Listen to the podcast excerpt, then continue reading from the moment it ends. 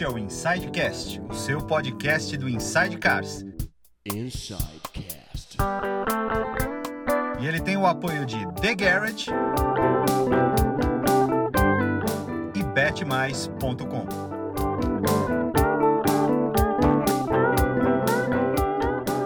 Fala galera, beleza? Vocês estão no Inside Cars, mais precisamente no Insidecast, o podcast do Inside Cars. Sejam muito bem-vindos.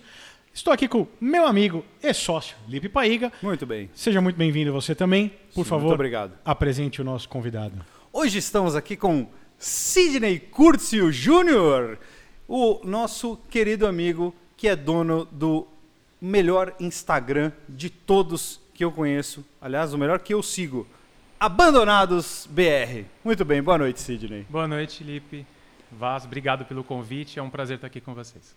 Obrigado por Prazer você ter é vindo. nosso. É, o prazer é todo nosso. todo nosso. Vamos falar. Olha, nós até ganhamos adesivinhos É, aqui. eu ia ó. falar isso. A gente, a gente costuma falar do- no começo dos nossos apoiadores, né? Mas vamos falar aqui, ó, adesivinhos do Abandonados, adesivos, ó.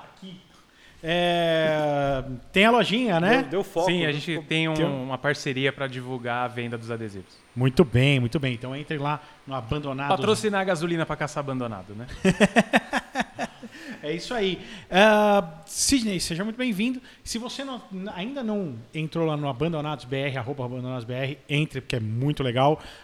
Fala, só agradecer ao pessoal da The Garage, né? Porque o pessoal está corrigindo a gente, que a gente fala The Garage. E o certo de verdade é The Garage, né? Então, pessoal da The Garage, se gosta de carro antigo, entra aí, thegarage.com.br, certo? E vai ver, cara, os caras têm uma um absurdo de quantidade de carro bom, carro antigo, Cara, colecionável. você viu, né? Quanto tempo você chegou antes? Só para dar Ah, uma, uma um- olhada. Uma meia hora. E eu tô encantado. Não cansei de ver e ainda quero voltar para ver mais. É um absurdo. É realmente um absurdo, não só pela quantidade, mas pela qualidade dos carros do pessoal aqui. É, são mais de 70 carros. Então, no Instagram é The Garage Underline BR. E, e o, o site, o Paulo Vaz já falou, thegarage.com.br.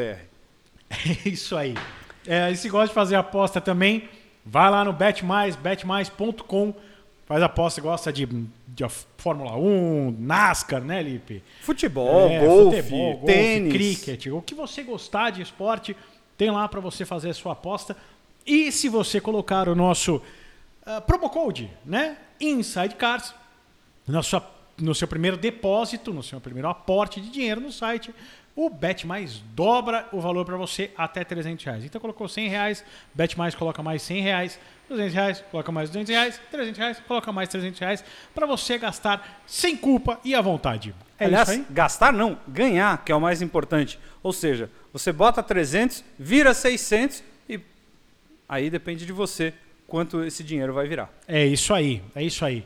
Vamos lá, seu Sidney. Bora. Cara, o Sidney, ele, se vocês acompanham nossas lives, ele já apareceu algumas vezes lá, mas faz tempo, né? Faz. A última foi em janeiro do ano passado. Janeiro de 2021. 21. 21. 21. Isso aí. Ou seja, um ano e meio. Bom, é que a gente também não tem feito muitas lives ultimamente, inclusive os, os membros sempre reclamam com a gente sobre isso. É, Virou piada, né, no grupo de membros. Virou piada no grupo de membros, É exato. verdade. No WhatsApp, os, os caras tiram sarro da nossa cara.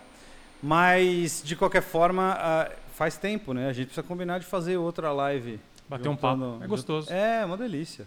Bom, A interatividade é ótima, né? Hoje eu estou muito feliz que deu certo da gente Tô. conseguir trazer você, você vir aqui contar suas histórias, porque é isso que importa. Esse Insidecast foi criado para isso, cara, para contar as histórias das pessoas, as histórias com os carros e com o mundo automotivo. Então, é isso que a gente quer saber. E é o que eu Pa- gosto. o Paulo Vaz sempre começa com uma pergunta muito boa, né, Paulo Vaz?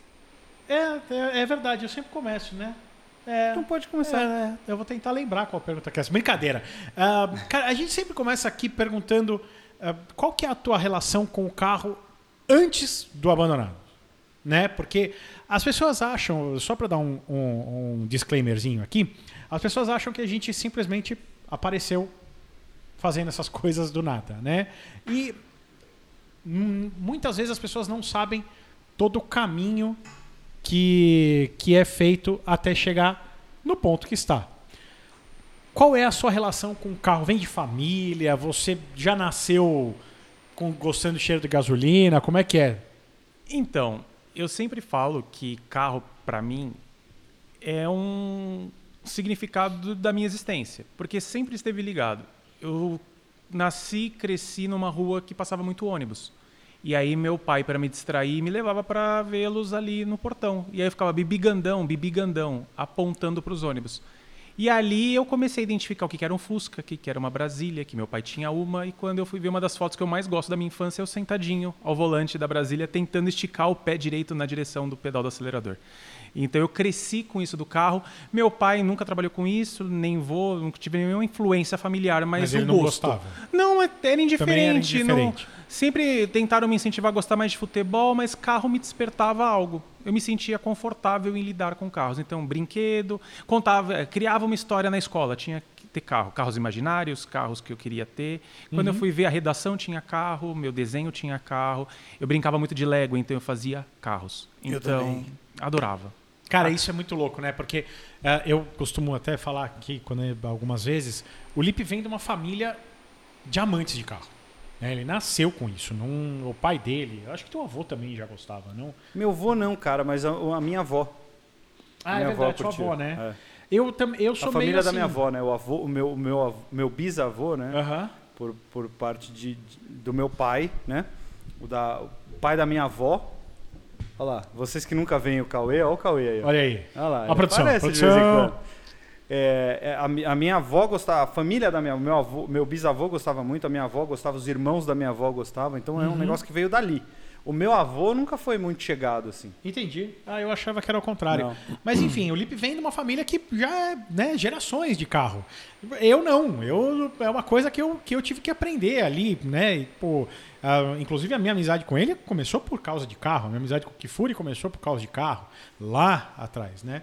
Então é, é bem legal isso como, como algo que não é pra ser, acontece, né?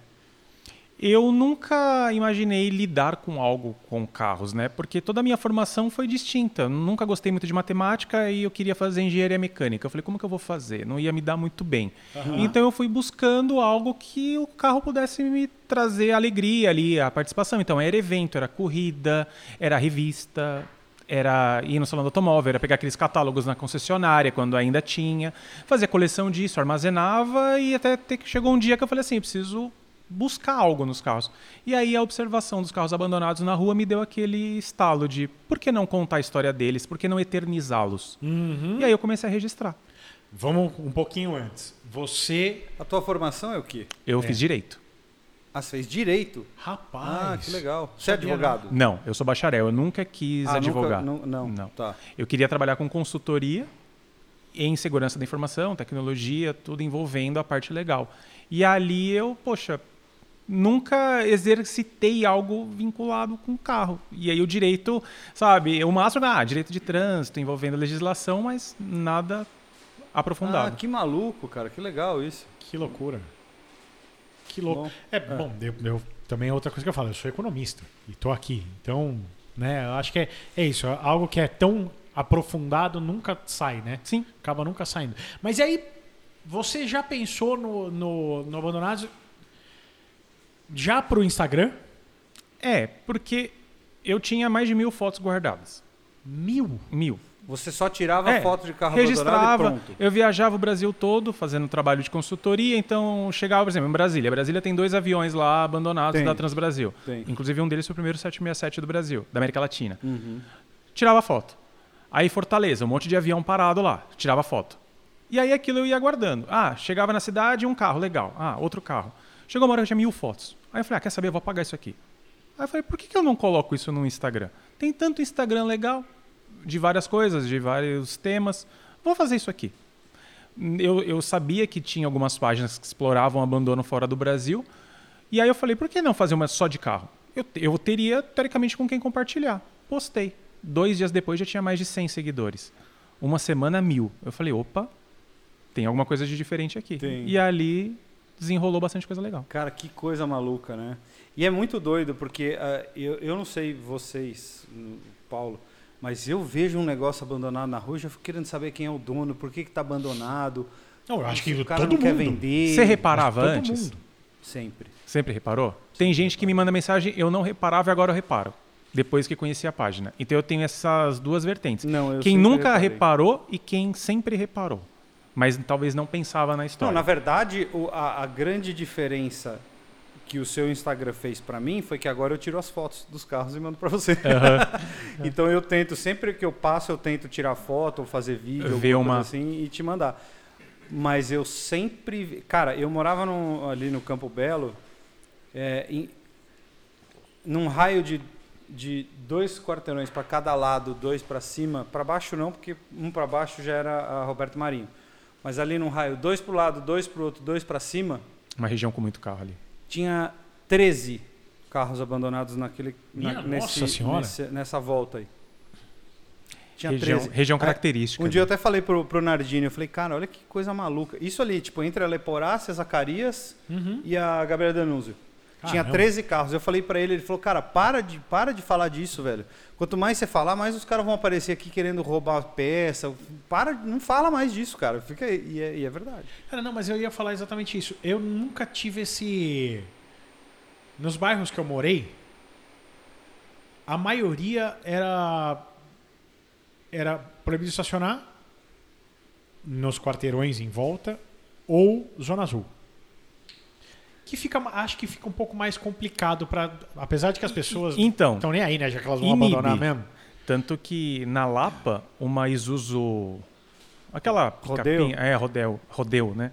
Ficou largada dois, três meses na vaga de Zona Azul, só que ela não tinha mais placas. O lacre foi rompido e estava sem placas. ela ficou uns dois, três meses lá, numa Tomou vaga de. Zona Azul. Então isso não é impeditivo, mas lógico que dificulta um pouco. Né, É, pois é. E, e tinha muito policiamento, né? Onde eu morava não tinha, não tinha muito. no- assim, tanto que me chamava atenção exatamente por isso, porque tinha pouco. Sim, eu me lembro. que, Tipo, ah, tem É. um Land Rover abandonado. Você falava, olha lá, um Isso. Land Rover arriado. Vira referência. Que aí, É, como é tem isso, poucos. É isso. Esse Land Rover ficou muito tempo. É que Ficaram esses Land seis Rover meses. tem muito. Sim, aí não, tem. Porque É. tem, todos eles quebraram. E aí, em algum momento- E só É. arrumaram 30% deles. Então o resto Pois todos é, pois é. tá- Ele ficou lá estão no afundados em algum lugar. Hoje mesmo- Sport. É, hoje eu vim na Raposo com uma Vogue e ela tava linda, tava impecável. Aí eu falei, não, tava Ah. rodando linda, assim. Aí eu pensei, será que um dia ela terá o mesmo fim? Vai. Porque é inevitável, né? A gente sabe. E outra, Na verdade, é, tem, tem um povo lá fora que faz coil-over para esses carros agora. né? sim, é, virou Os um caras mercado, tiram né? as bolsas e resolve o problema. Você anda com o carro e a vida É o que eu falo, né? Sempre vai ter um mercado. Sempre vai ter um mercado, né? Diante de um, um carro que tem um problema conhecido. E a questão do ponto de referência. Tem uma Lumina, na verdade é uma Transporte. É uma pontia aqui. Duas. Não, não, não aqui em São Paulo. É numa Ah. cidade do Rio de Janeiro que eu não lembro qual que é, que o carro é ponto de referência. Ele tá tanto tempo lá que as pessoas falam é na rua do carro branco abandonado. É naquela van abandonada. Que loucura. Eu te mandei? Aquelas Duas. duas, mandou. Mandei. E eu também já recebi aquele carro, arrisco te dizer umas seis, sete vezes, aquela dupla. É, porque elas estão numa rua que de fato não é uma rua. Ela tem um certo movimento. Então, o teu Instagram é muito. Quantos inscritos? 176 mil. Então, 176 Mais mil os seguidores. 40 e pouco do Facebook já passa de 200 mil seguidores. Muito bom. Então, então é, é muito maluco. E, cara, né? isso é muito louco porque eu começo a receber várias vezes os mesmos carros de pessoas totalmente diferentes. E aí eu vejo o alcance que tem, assustadoramente feliz com isso, cara. Porque é, muito muito, louco, legal. né? Tem alguns carros característicos. Tem um, no shopping, tem um shopping em Natal que sempre me mandam os dois carros. É uma Mercedes e um Peugeot 406 sedã. Eu sempre recebo aqueles dois carros. Por quê? Porque eles estão no meio do shopping. Não tem como não ver. Como eu passei lua de mel, tudo, no meio do estacionamento do shopping. Como eu passei lua de mel lá, eu acabei interagindo muito com o pessoal de lá. O pessoal, olha, vai lá ver, vai lá ver. Só que eu tava numa outra é vibe. Não, Natal, Natal. Natal. E eu tava numa outra vibe, eu não fui visitá-los pessoalmente. Você não tava trabalhando, né? Exatamente. Mas era inevitável, tanto que eu produzi material. Eu fui num hotel que foi construído e foi abandonado lá. Eu fui numa Kombi que estava no aeroporto. Eu ainda consegui fazer uma produção porque estava no meu caminho. Mas eu ir visitar, eu acabei não indo. Mas ah, eu recebo muita coisa repetida. É porque é muito legal, né? Você, você comentou do, do hotel. É, você não se restringe só a carros, né? Você é, é Urbex que chama? É, Que é o conceito de você explorar locais abandonados. Locais abandonados, né? A gente já conversou sobre isso, Isso. sobre a casa É, que eu, depois eu foi não, comprada lá. né? é, eu não, não exploro tanto a questão de ingresso nos locais, né? Porque eu não tenho essa vibe, mas tem muita gente que faz, Uhum. Que faz, e né? entra, explora. Não, mas você fez um, um, um que eu achei bem legal na. Foi Fábrica da Mangels? Isso, eu fiz a fábrica da É, eu perguntei até pra Mangas. ele porque a gente Ah, na é. época ia Verdade. gravar o o RWB. RWB não, o Liberty Walk. É, e a gente, eu sugeri aí- que fosse lá. É, É, porque o que, que aconteceu lá? Eles iam fechar o espaço, iam demolir tudo, e eles fizeram um pit stop solidário. Você doava alimentos, tudo, e você tinha a oportunidade de visitar o espaço. E aí eu fui. Só que assim, sem brincadeira, o evento acabava às 14 horas. Eu descobri ele às 13. Eu tava em casa. Eu só peguei e minha esposa eu falei, vamos. A gente entrou no carro, pegou um- um- alguns quilos de alimento ali e a gente correu. A gente entrou no espaço 5 para as duas. Então eu tive cinco minutos para explorar ali. E aí eu parava o carro, tirava foto, parava o carro, tirava foto, filmava, fazia alguns conteúdos ali rapidinho e consegui sair. Cara, Mas aquele pouquinho de tempo que eu consegui, eu já fiquei super realizado, porque é um espaço que acabou fechando, demolido, perdeu a sua originalidade e eu pude contar a história dele e eternizá-lo na página. Isso aí eu fiz em outros Ah, locais. isso é, eu acho que é impagável, né? A gente, eu me lembro uma vez que a gente teve, na época da oficina motor, a gente teve uma reunião lá na Volks. E no caminho para onde a gente ia na reunião, a gente passava pela planta da Kombi. É, a gente passou pela, pela é, 14, acho. Acho que É, ela enfim, 14 é passamos onde era porta. é, exatamente onde. Isso foi 2000 e. Não, tinha acabado de fechar, 2014, 2015. Foi uma coisa assim. 15, foi- foi Acho que foi 15 ou 15. comecinho de 16, sei lá, alguma coisa assim. Os caras falaram, não, aqui, aqui onde a gente está passando, era a linha de produção da Kombi. Tipo, luz Isso apagada, mexe velho. muito comigo. Eu acho que mais do que os carros abandonados, como o Lipe falou, os imóveis abandonados mexem demais comigo. É, é um negócio que eu acho tipo, fenomenal você pensar a quantidade de história que tem naquele lugar. Inclusive, nesse dia que a gente estava lá na Volks, o pessoal falou, acho que foi o próprio Giba que falou, é, que, cara, aquilo era emocional para todos eles que estavam lá O, o muito Juarez tempo. falou também. Porque teve gente assim, por exemplo, o pai tinha trabalhado naquela planta, o filho trabalhou naquela planta e casou na planta. Ele casou, o casamento dele foi na planta. Então, assim, você imagina a quantidade de história que tem que naquilo. tem ali. Que é muito louco, né? Eu, eu, eu gosto muito de arquitetura. Eu também trabalho com. Trabalho com. Meu outro trabalho é venda de piso e tal. Então é algo que eu vejo muito. Então me chama muito a atenção os prédios abandonados, as casas abandonadas. É um negócio que pô, me fascina demais, assim, entendeu? Eu, eu sempre visito. prédio quando na posso. Paulista que É. agora vão começar, né? Vão reformar e tal. É, e, e lá na Paulista tinha o complexo da Matarazzo, né? Que onde agora vai virar Também. aquele. Já virou, né? Vai É, virar o Four, é Four Seasons, não é? Isso, que é um- vai ser um espaço. Rosewood. Eu não sei se você lembra, eles abriram a visitação é, com uma intervenção artística. Então você Sim. poderia conhecer o hospital, então onde era o necrotério, onde era, por exemplo, a parte do sanatório, você tinha livre acesso. E aonde era o necrotério, eles alagaram de propósito e colocaram folhas brancas penduradas. Então, cara, era um visual ao mesmo tempo sinistro, emocionante e tinha uma carga ali muito forte. Há quem diga que era negativa, mas para mim era positiva, porque você estava tendo a chance de vivenciar uma coisa que nunca mais ia existir. Sim, sim. Aquilo ia ao chão em algum momento, ou ia perder as suas características. Então eu pude tirar foto. Eu nunca postei essas fotos na página, justamente porque é uma coisa tão marcante para mim que eu espero um dia uma ocasião de fazê-lo. Entendi. E eu tenho outras coisas. Já postei shopping abandonado, onde eu fui comprar um presente, onde eu ganhei, onde foi comprado um presente que eu ganhei de aniversário. Foi- você foi com o Omar, não foi? Não, o do Omar eu fui com o Omar no. São- São Bernardo, Santo É, eu André? fui no, no Charcot lá, que era o manicômio, mas a gente não conseguiu entrar. Ah, tá. O que, eu, o que eu fui foi um shopping que tem perto do Arthur Alvim.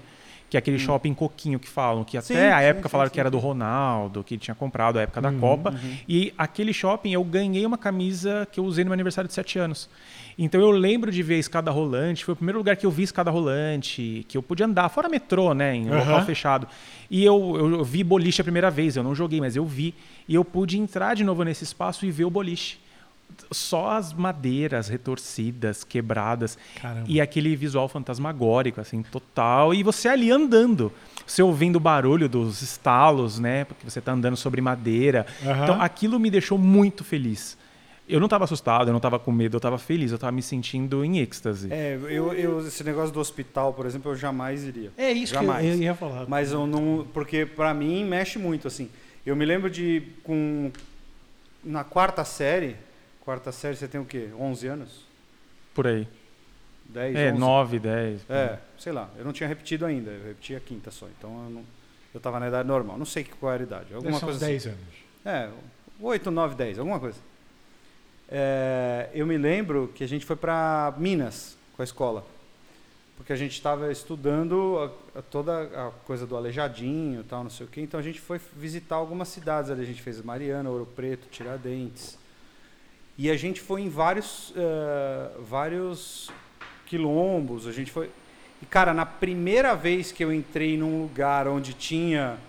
onde os escravos ficavam de fato presos tal, eu, com essa idade, velho, eu quase desmaiei, me senti mal, assim. Deu uma puta. Quase apaguei, falei, meu, preciso ir embora, preciso sair daqui, não tô legal. E, e saí lá de dentro. E, e nos outros três lugares que nós paramos ao longo do dia, eu fiquei dentro do ônibus, eu não desci. Você já não E passei gostou. o dia com uma dor de cabeça monstruosa depois. E eu me lembro, isso nós estamos falando de 8, 9, 10 anos de idade, sei lá. Então, é, o hospital, por exemplo, é um lugar que eu não iria.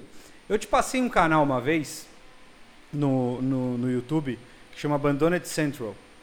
Que é um canal que eu acho legal pra cacete, porque eles vão em shopping, vão É. em puta mão de... Só que eles vão muito em- em naquelas casas que tem nos Estados Unidos de casa de velório, funerária, sabe? Aham. Casa funerária que, que eles fazem velório, não sei o quê, e hospital. Esses eu não assisto, cara. Eu não consigo assistir Cara, eu é assistia. louco. né?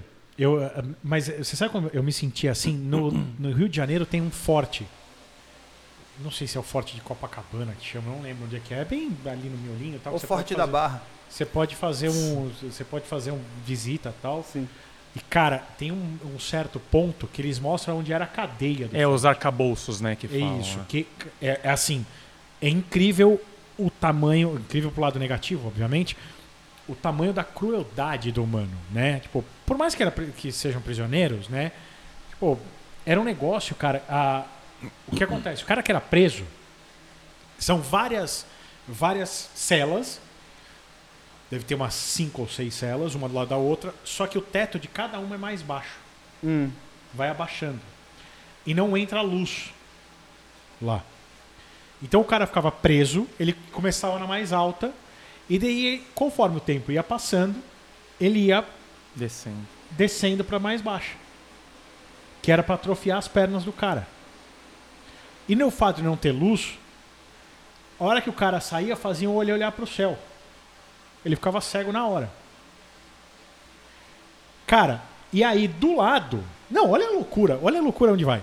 E do lado tinha a sala de tortura, que chamava a sala da onça. Porque o barulho que fazia a máquina de tortura fazia um barulho parecido de uma onça. E aí o cara ficava gritando com o barulho da onça. E aí, não Mano. bastando, É surreal. do lado tinha um quadradinho assim, ó, na pedra, na parede da porra do, do forte, com uma rampinha. Que a hora que o cara morria era só colocar ele ali. Lembra o negócio de lixo dos prédios antigos? Que jogava o lixo lá pra baixo? embora. Era isso aí, o morto ia pro mar e acabou.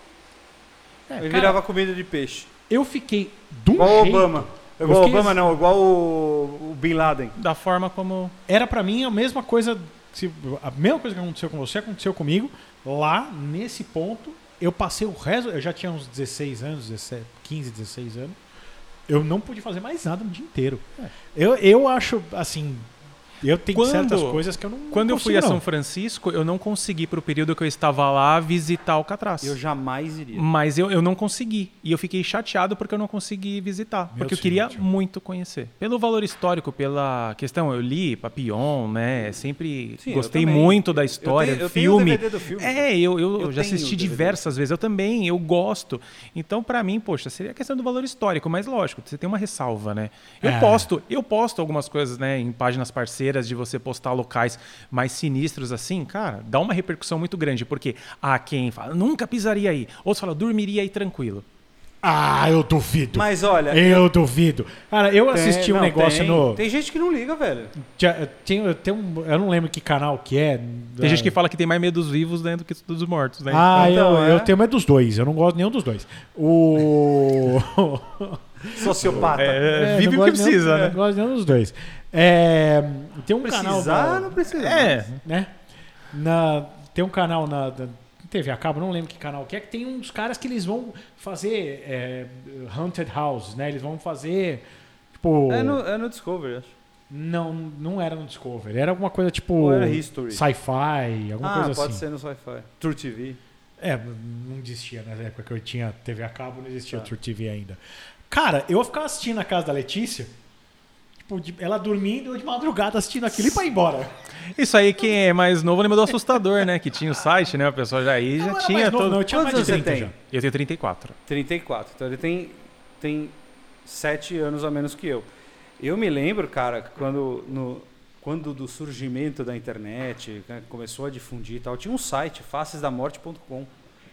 E que a galera entrava. Ah, e era uma, tipo, é uma vibe. Aí, aí eu já não gosto muito, Era porque aí um eu acho negócio- exploração. Tanto que, pô, Não, não, não. eu- Tinha uns vídeos, meu, bizarro. Não, tanto e que eu, eu não me incomodava. Hoje em dia, só de lembrar que eu cheguei a acessar esse site. Não, e aí você para pra pensar, né, que hoje em dia, com o que a gente tem de celulares, tudo, eu, eu repudio totalmente, por exemplo, quem divulga foto de acidente. Não, eu detesto. Eu já não- eu cara, detesto eu não isso. gosto. Ah, Eu, eu não cara, me eu sou importo, mas chato. Se alguém se machucou ali, não. Não, não É, posso, é, assim- quando envolve alguma pessoa. O que eu sei costumo lá. dizer nos grupos, é, principalmente a gente tem o grupo de, de membros do nosso, do nosso canal, né, do Inside Cars, é, que, pô, de vez em quando. Nessa semana, inclusive, foi você que mandou. Uma menina que bateu uma árvore. Não, mas ela saiu. Ela Não, saiu tudo bem. Sim, você tem uma bem. repercussão. Agora, corrida. Quando tem vítima, né? Aí eu vi, eu do- vi. do Cid? Mas aquele vídeo é super antigo. É, é Ele antigo. voltou agora com É. força, Eu né? Então, Porque tenho- começaram a mandar no WhatsApp. Eu tive dois, ah, na verdade três, né? Porque um era um casal e o outro era um tio que eu não cheguei a conhecer, que morreram de acidente. Ah, e eu sempre me coloco no lugar da, da família dessas pessoas. Tipo, cara, você gostaria que teu irmão, teu pai, teu tio aparecesse num grupo de WhatsApp carbonizado, mutilado, por causa de um acidente? Cara, não precisa muito. O- o- em, Tipo, em eu não novembro, entendo a diversão disso. em não novembro do ano passado, um amigo nosso morreu, deu uma porrada de Exatamente. carro. E a porra da foto do G1 era ele. Era a foto do acidente, o carro esbagaçado na árvore com ele preso dentro. Depois tiraram. Mas, porra, peraí, né? A foto com ele morto dentro do carro. Ele nem estava morto, porque depois tiraram e ainda levaram para o hospital, ele morreu no hospital. Mas é pior ainda. Quer dizer, o cara estava vivo ali dentro. exposto da forma como. Mas é muito enfim, bizarro. É o que eu penso, Vamos- às vezes a última lembrança que as pessoas terão é aquela foto. É, entendeu? É. Eu acho uma de mau gosto, eu acho, eu não entendo a diversão. E fazendo um disso. parelho é a mesma coisa Não do entendo. carro, porque o carro ele também vai ter o seu último retrato ali, daquele jeito. Sim, sim. É, é. Mas eu, é, enfim, eu não entraria em certas, em certos É, lugares carro eu abandonados, não entraria de jeito nenhum. Não, É, eu o carro. não. Ah, de eu- jeito nenhum. Eu, tento mostrar sempre que, apesar de ser um, um objeto inanimado, só um objeto para muita gente, ele tem um valor importante para alguém. Então, Sim. as pessoas falam assim: ah, eu não gosto do meu carro. Ah, carro para mim é só um instrumento. Ah, eu prefiro usar carro por aplicativo. É sério, eu estava conversando isso no trabalho hoje. Ele falou assim: ah, eu tenho meu carro há 10 anos e eu não quero vender. Porque é importante para você. Ah, mas todo mundo fala que meu carro tá velho. Eu falei, mas ele é importante para você. Então, isso o que é para você e para mim Sim. é totalmente diferente. Isso. É Cada isso, um é- pra- e, e isso a gente está falando de carro, mas a gente pode falar de relógio, de Sim. roupa, de cama, de qualquer objeto, qualquer coisa material, ou às vezes até, um, sei lá, uma, pessoa. Sim. Para mim, um, cara X não faz diferença, mas para mim, cara, é, eu gostaria de ser amigo dele, entendeu? Sim. É, acho que o desapego, É por né? É por isso que muitas vezes é, o pessoal pergunta muito da causa do abandono. Eu falo, tem gente que abandona simplesmente por quê? Porque o carro era um instrumento para ir de A a B, Uhum. não serve mais, não tenho como arrumar e vai ficar lá largado, apodrecendo. Para Assim- ele é o suficiente. Assim como deve ter carros que tem uma história muito grande por trás. Né? E, e eu queria saber, eh, você tocou num assunto que eu, que eu gostaria de, de saber. Você já recebeu de. Eu imagino que tenham donos desses carros que devam olhar e falar, meu, tira esse negócio daí. Sim. Assim como eu, devo, eu eu imagino que, tenham, que tenha também o outro lado, de donos que olharam para você e falaram, cara, tá por causa disso, disso, disso. Tem alguma história sem falar, obviamente, qual não, carro? tem. Tem alguma história que se te marcou muito, que você falou, cara, puta, olha, olha tudo que tá por trás de um carro. Aquele largado do na rua." Passat, do, que foi o primeiro, você contou É, na live, inclusive. né? isso. Tem uma história bem legal. É, o, o- eu tenho diversas histórias. O primeiro carro registrado por mim foi um Passat Village. Eu cheguei para estacionar, eu ia fazer um exame de sangue muito cedo. Cheguei, na, o lugar estava fechado ainda. Entrei no primeiro estacionamento, parei o carro, aí eu olhei um carro meio parcialmente coberto, traseira exposta, pneus no chão. Fui olhar o Passat ali e tal. Ah, tirei foto do carro. Beleza, ah, legal. Fui fazer meu exame e guardei aquela foto. Foi a primeira foto. Depois de muito tempo, eu postei aquela foto num post comemorativo, quando eu bati, salvo engano, 100 mil seguidores. Quando eu fiz o post, apareceu o dono do estacionamento onde estava o carro. E ele falou: esse carro continua lá. Esse carro eu recebo a mensalidade dele todo mês, porque ele era de um senhor que faleceu e a família está mantendo o carro lá. Então, assim, para eles tem um valor. Como eu já recebi histórias de proprietários que falam assim: posta meu carro, esse carro era do meu pai. Só que o carro está em inventário, eu não posso vendê-lo, não posso fazer nada no carro, não posso nem andar com ele na rua, então ele está aqui. Só que o carro está bem cuidado. Você olha, não parece que está um carro abandonado. Porque ele está é que lavado. não pode andar? Carro em inventário não pode andar? Porque ele tem. Ele, por exemplo, ele não conseguiu passar pro nome dele. E aí tá no nome do, do falecido pai. A documentação não deve estar em dia. E aí a documentação não está em dia. Não, e sim, ele é teve aquele pagar, né? receio. É, então, mas às vezes está esperando dinheiro do inventário. E aí eu, eu evito entrar muito no aspecto É. legal dos carros. É, Tanto não, que é, eu não claro, vou atrás não, de e- placa, é porque nada. assim, ah, se você está em briga de inventário com irmãos, por exemplo, eu não vou pagar o licenciamento desse carro. Hum. Acontece E, não, muito. Não vai ocupar espaço na minha garagem, deixa na porta do prédio. Não, às vezes é, às vezes é uma Tchau. família que não Sim. tem uma condição de pagar o inventário. Inventário no Brasil é caro É caro. É, pra é um cacete, absurdo, né? aliás. E outra, né? Quando você vê carros, é um dos principais motivos. Casas não, mas carros são um dos principais motivos de briga em inventário e que levam ao abandono. Por quê? Ah, são dois irmãos. Um não tá nem aí pro carro, o outro tinha paixão pelo carro. O cara, ah, tem, não quero nem saber desse carro, mas ele precisa que o inventário saia para poder o que gosta resgatar aquele carro. Sem isso ele não pode. E aí ele tem que depender do outro, que também não faz a mínima questão. Então a gente tem muito essa questão, tanto que eu recebo, já aconteceu de eu postar o carro e receber do filho e o pai fala assim, ó, esse carro é meu, meu filho que te mandou a foto porque tinha autoria, ó, eu queria que você tirasse esse carro do post. Eu vou e posto, retiro. Já aconteceu, já aconteceu de aquele Civic SI que eu sempre falo no- nos comentários quando me perguntam. O carro era de um cara que era sozinho, carro e casa, um Civic SI preto no Rio de Janeiro. O cara faleceu, ele não tinha família, não tinha ascendentes, não tinha descendentes. O carro e a casa estão esperando o direcionamento para leilão da prefeitura. E demora muito tempo. Ih, Eu te lá. contei uma história disso, né? Lá da Riviera. Que tinha um cara que morava, era assim, um cara que não tinha ascendente, não tinha descendente. É, ele morreu no apartamento na Riviera, lá no Aqua, num dos prédios lá, no, no condomínio Aqua lá, num, num dos prédios. E o carro, ele tinha um Citroën ZX Dakar, 16 válvulas, né? Que é o motor do Xara VTS, só que na carroceria do ZX. Inclusive, ele tem a mesma roda do Xara VTS. Sim. É, e esse carro ficou muitos anos abandonado lá. E imagina, numa garagem subsolo, hum, perto da praia. O carro era inteirinho mofado por dentro, mas era um carro muito novo. E estava esperando o dia que ia para leilão o carro, o dia que ia para leilão o apartamento. Só descobriram que ele tinha morrido porque começou a cheirar. Esse tipo É de difícil. coisa, o carro sofre também, né? Por isso que eu falo, eu tento eternizar muitas vezes por causa disso, porque quem vai contar a história dele? Quem vai contar do proprietário? Às vezes o proprietário me conta, ó, esse carro tem um valor importante pra mim por causa disso, disso, disso. Tem N histórias. Ah, era do meu pai, era do meu avô, ah, era meu, foi meu primeiro carro, resgatei e achei abandonado. Tem muita coisa. Já Então, te mandaram foto de um cadete sedã abandonado? hum, não me lembro, mas eu acho que não. Eu, Tem ali perto da saúde, tinha, não sei, talvez já tenha sido guinchado. Tinha uns três, quatro carros ali abandonados e um deles era um cadete sedã. Região com Ah, muito carro abandonado. É, Região com muito eu não carro. sei se ele era Pontiac, se ele, qual era. ou- Aham. devia ser Pontiac, provavelmente. Eu não sei se era Pontiac ou Opel, mas devia ser Pontiac por ser sedã. E provavelmente tinha sido um carro de embaixada, alguma coisa. Ele fica perto, ele fica meio perto do do INSS ali da, da É, esse saúde. seria um ótimo post junto com o Saturn, né? Que eu recebo muito daquele que tem o filete, o farol em filetinho. Cara, eu recebo muito carro. daquele carro. Ele é um Monza, né, praticamente, né, na mecânica, tudo, mas eu recebo muito daquele carro. E é um carro que eu teria Assim facilmente. como o Espero, né? É. Daí o Espero é um Vectra A. Outro que eu também recebo muito abandonado. Tanto que quando eu vejo alguns carros desses, igual eu falei do, da 164 que está aqui, quando eu vejo um Alfa 164, eu faço questão de valorizar, porque a boa parte dos que eu vejo estão em condição de abandono. E é muito louco, porque o Espero não tem grandes problemas assim. É um, é um carro que é fácil você botar para andar. né? É muito Mesmo acabamento, que é- né? O grande problema dele é tipo, ah, É alguém querer, né? Quebrou o farol. não, quebrou um farol e um pisca. Ah, aí. Morreu, cara. É, não à toa você vê muita questão dos doadores, né? A- As pontia, que as transporte, a, a silhouette também, tudo isso, né? As lúminas. Um cara compra, eu conheci um cara uma vez que ele tinha uma oficina e tinha mais cinco de doadoras. Ele tinha a dele e tinha mais cinco. Nós não passamos num cara, eh, quando a gente foi gravar o GTI em Itanhaém, o cara que tinha duas Peugeot 800, 806, aquela van.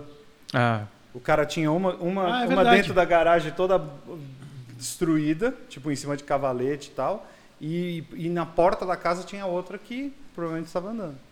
É isso. O, O cara, cara tem com- aquilo ali doador de o cara Eu- começa a gente adquirir para doação. Tem um membro do nosso canal que tem três Xara VTS. Um é o, o, o Xodó Cuidadaço, carro que tem 40 mil quilômetros.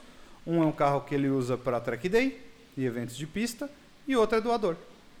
E quando acabar as peças desse, ele pega outra, provavelmente. Porque vai ser um fornecimento perpétuo. É isso. Não, mas é, é que a gente, né? Nós temos um, um tempo que foi semi-abandonado, né? Não, É- ele foi abandonado por 12 anos. É Não, que ele não foi ele não abandonado na, ficou na rua. rua. É Ele estava que ele abandonado numa garagem aberta. Descoberta, mas ele estava abandonado. Ele Tanto tem- que ele tem abandono no histórico. Tem foto dele, tem foto dele dentro, do, dentro de uma garagem. Um cara tirou uma foto dele de, de fora da rua dentro da, da casa. Nunca o abandono na história dele. Então, Ah. Não, já poderia aparecer na página. Por isso que é semi-abandonado. Tá dentro de casa, pelo menos. Tá pegando sereno, mas estava dentro de casa. Mas com o... dois dedos do vidro aberto. Então, É, imagina o estado. É isso. E, e- e, assim, vou te dizer, muita coisa do que a gente fez, se a gente tivesse achado um carro com um precinho ok, teria ficado mais barato do que comprar peça por peça. É, é, porque a questão do abandono é isso, né? O pessoal fala assim: "Ah, mas compensa comprar um carro assim". Eu falei: "Mas o tempo, o tempo passa para você, para você, para mim, para o carro mais ainda, porque as condições, as intempéries pelas quais ele fica exposto, tudo, cara, mata os carros". Você eu falou vou te dizer uma coisa. É eu já fui aquele cara que gosta de comprar o carro com menor quilometragem possível. E ainda sou, desde que ele seja novo. Carro que fica muito parado dá muito mais problema do que carro que fica andando. Sim. Então, isso hoje, do meu. Se eu for comprar um, um- sei lá, quero ter outro Jetta igual que eu tive, 2010. Eu prefiro comprar um com 150 mil quilômetros do que um carro com 30. Porque com 30 mil quilômetros vai me dar uma dor de cabeça, filha da mãe. Pena que o homem médio comum não pensa assim, né? Tanto que o pessoal fala assim: ah, meu carro, meu carro tem 179 mil quilômetros, bem usados, uma manutenção totalmente controlada, né? é o Cobalt. Eu te entrego todas as manutenções feitas no mesmo mecânico. Você vai lá, você pede o prontuário do meu carro, tá tudo lá, eu tenho numa pasta. O dia que eu vendê-lo, eu vou entregar tudo. Por quê? O carro roda, É mas um roda bem. 1.4 É um manual? 1.4 manual. Então assim, eu tenho tudo e o carro tá com a manutenção em ordem. Tem lá seus barulhinhos? Tem, tem lá. Mas por quê? É um carro com 10 anos de fabricação. Mas é bem cuidado. Não tem como fugir disso. Então não dá. Outro dia eu vi um, um igual o meu, 35 mil quilômetros rodados. Praticamente a quilometragem que eu peguei quando eu comprei o meu. E aí eu falei, cara, e aí? Dá para confiar mais em qual dos dois? Friamente o homem médio comum falaria, ah, vai no menos rodado. É, eu não sei. é. Até porque você sabe o que vai ter o carro. É, Sim, e- né? e não- É, para quem vai comprar, é um pouco complicado, né? Porque, assim, por mais que você apresente tudo tal, Assusta, né? assusta, né? Porque o cara pensa, por exemplo, eu ah, tô num vai não vai para comprar um carro. Provavelmente será um carro usado. É, minha esposa trabalha em Alphaville. Ela roda bem. São 40 km para ir e 40 para voltar. Ou seja, é bastante quilometragem. Num ano. Né? Tudo bem que agora pô, a coisa mudou, né? Não vai todo dia. Mas enfim, antes ela ia toda. Se eu pegar um carro muito rodado, eu penso, a hora que eu for vender, não é um carro que eu vou ficar pro resto da vida. A hora que eu vou vender, eu vou ter dificuldade. Você vai cumprir uma missão e vai passar para frente. É isso. Mas a- Se eu pegar um carro com 150 mil quilômetros e eu for vender daqui 3 anos, ele vai ter 200. 200, mais do que isso. Né? 200 e, entre 200 e 250 mil quilômetros. Você consegue vender? Então, eu acho que é um pouco disso também, né? Existe o- esse medo do mercado, né? Ainda mais que a manutenção no Brasil, ela, a gente sabe que ela é 99% das pessoas não faz a manutenção certa. E aí você fala, porra, onde abasteceu? Qual óleo colocou? Qual é o pneu que rodou? Cara, como tratou as rodas? Toda influência, né? Tu- tudo, entendeu? Então, assim, por mais que você saiba que o seu carro tá super bem cuidado, o cara que vai comprar, mesmo que você, ah, você apresentou tudo que você fez, tipo, dá uma, dá uma relaxada. Mas até ele chegar nesse Sim. É muito mais difícil. É, por isso que eu, eu costumo falar assim, um dos motivos que as pessoas abandonam os carros também é a questão de comércio. Porque, ah, eu tenho um carro, tentei vender, não consegui. Aí, principalmente para quem carro é somente um, um meio de transporte, muitas vezes. Ah, pega o outro, deixo lá. E aí, às vezes o cara esquece, porque ele garante uma vaga. Quantos casos eu fico sabendo de carros em prédios que são abandonados e viram depósito? O cara coloca prancha de surf, coloca um monte de coisa dentro do carro. Eu tinha um professor meu da faculdade que ele falava na época, Eu isso faz muito história. tempo. Ele tinha três carros. Eu não lembro os outros dois. Eram carros, sei lá, um era um Gol, sei lá que ano. É isso, a gente está falando 2003, 2004, mais ou menos. E ele tinha um Golf 95 que ele falava que valia 70 mil reais na época. O Golf 95 valia 12. 12 conto, né? 12, 12 mil. Aí a gente falou, pô, professor, como é assim, né? Esse cara foi até no Jô Soares, ele contou essa história no Jô Soares. Ele falou, ele falou assim, é, porque ele tem. Ele vale 12 mais os 58 de multa. Entendeu? Aí ele falou, cara, o que eu faço? Ele lia um livro por semana, esse professor. Um livro por semana. Ele falou, todos esses livros eu deixo lá dentro. Ele é minha biblioteca. Ah. Virou uma biblioteca Então, do cara. é muito maluco, né, cara? É muito maluco. Eu sei lá, eu, eu, eu, eu, eu fico, ao mesmo tempo que eu entendo o que pode ter levado, hoje eu sempre fico pensando, cara, por quê, né? Por quê?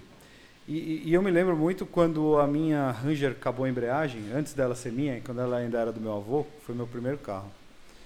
É, acabou a embreagem e aqui custava uma fortuna a embreagem de Ranger. Né? Meu avô andava com o pé bem descansando, assim. Né? Então ele moía. Acabou com ela.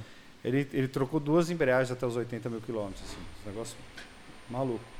Ah, com o Subaru foi a mesma coisa. Ele- ele- eu- hoje ele está com 148 mil quilômetros, mas ele está na quarta embreagem e um volante de motor novo, que eu tive que trazer dos Estados Unidos. E aí a Ranger acabou a embreagem ela chegou de guincho lá na casa do meu avô. E ela ficou parada em cima da calçada ali onde o guincho largou durante três meses até a gente conseguir comprar a embreagem nos Estados Unidos. Ela vir para o Brasil, a gente pagar, não sei o quê. E aí quando chegou a embreagem a gente mandou no Jaime e trocou em dois dias.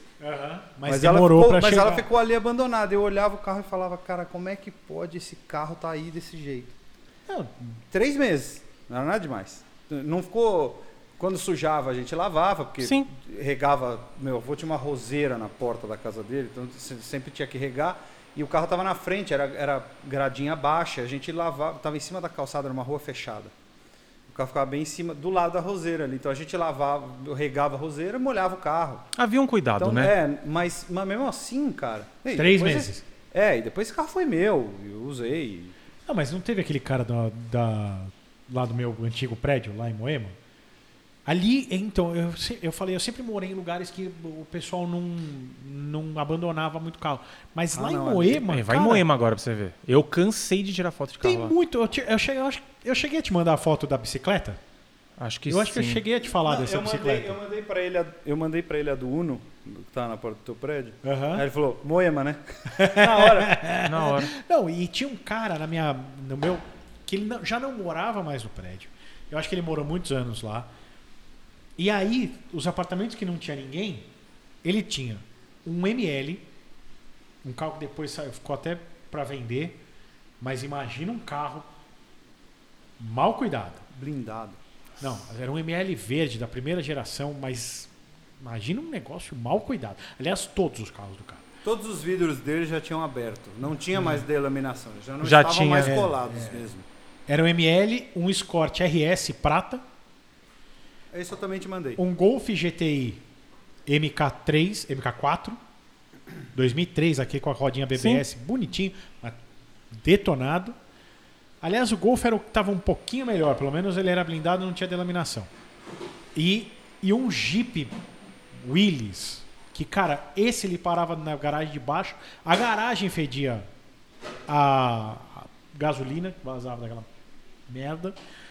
E esse Escort RS, ele parava, de vez em quando ele andava com o carro. De vez em quando, de vez em nunca. Ele parava dentro da, da garagem e uma, mudou gente pra garagem que ele parava. Ele precisou tirar o carro de lá.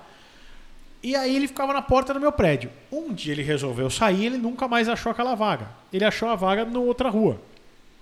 Cara, cedeu a rua. Ah, O carro. dentro do buraco. O carro ficou assim, ó, dentro do buraco. Com uma roda pra dentro do buraco. O resto tudo levantado. Aí veio a prefeitura, colocou o aviso. Ó, até tal dia, tira. Acho que alguém. Na verdade, eu acho que eu, eu avisei o pessoal do prédio. Eu falei, cara, aquele escorte que tem aqui é do meu. Ah, é, é, tal. Eu falei, ó, avisa o cara que tá lá. Porque vão levar embora a porra do carro. Tá dentro de, uma, de um buraco. Daqui a pouco vai ceder o carro inteiro pra lá pra dentro. É, assim, o cara Tem cuidava. gente que não se importa. É o que eu falo. Tem gente que literalmente não tá nem aí. Rapaz, ali, eu vou te dizer, Sidney, não é que não se importa. Ali o cara tem que fazer muito esforço pra deixar do jeito É, que tem tá. que ser muito cupim de ferro, ele, né? ele tem que fazer esforço, ele tem que querer deixar daquele jeito. É, eu, eu, eu vejo, tem histórias que nem outro dia eu recebi de um cara, ele falou assim: esse carro eu dei pra minha esposa, nos divorciamos e esse carro é a materialização do insucesso do meu casamento. A frase dele foi essa.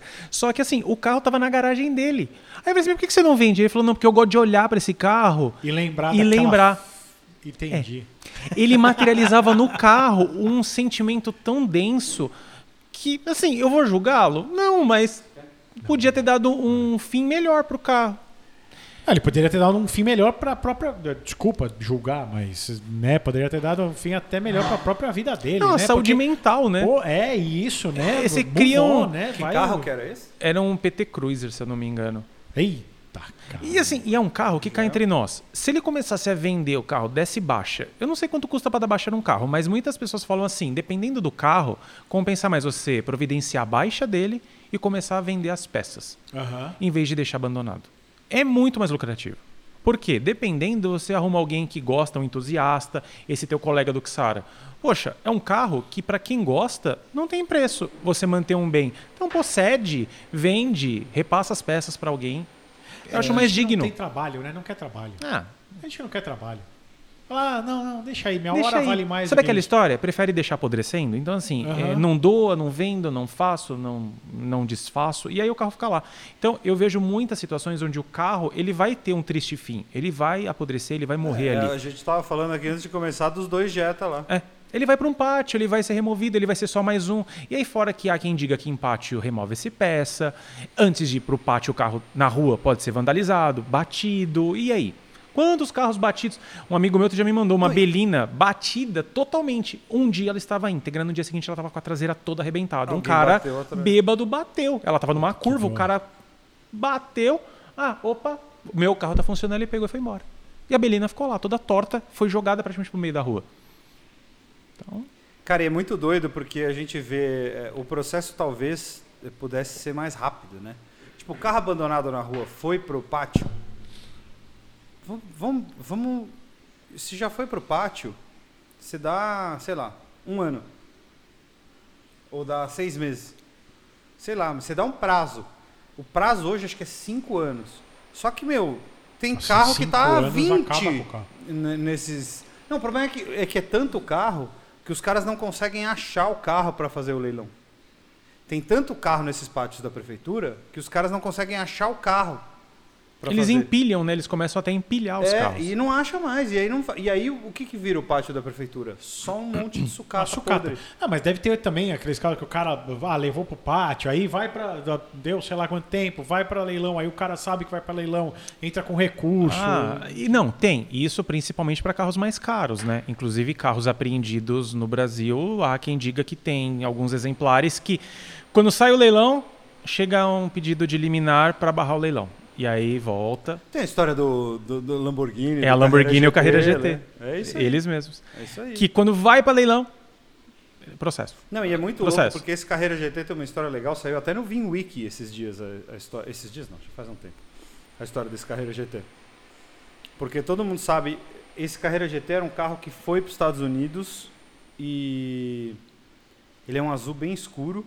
Ele não era zero quilômetro, não é isso? É, por isso que ele foi apreendido aqui. Mas ele foi tentaram entrar como zero, adesivaram o carro com aqueles adesivos e tal. Mas esse carro era um carro, se não me engano, da Porsche Porsche USA. Uhum. E acho que esse carro foi um carro que foi de test drive.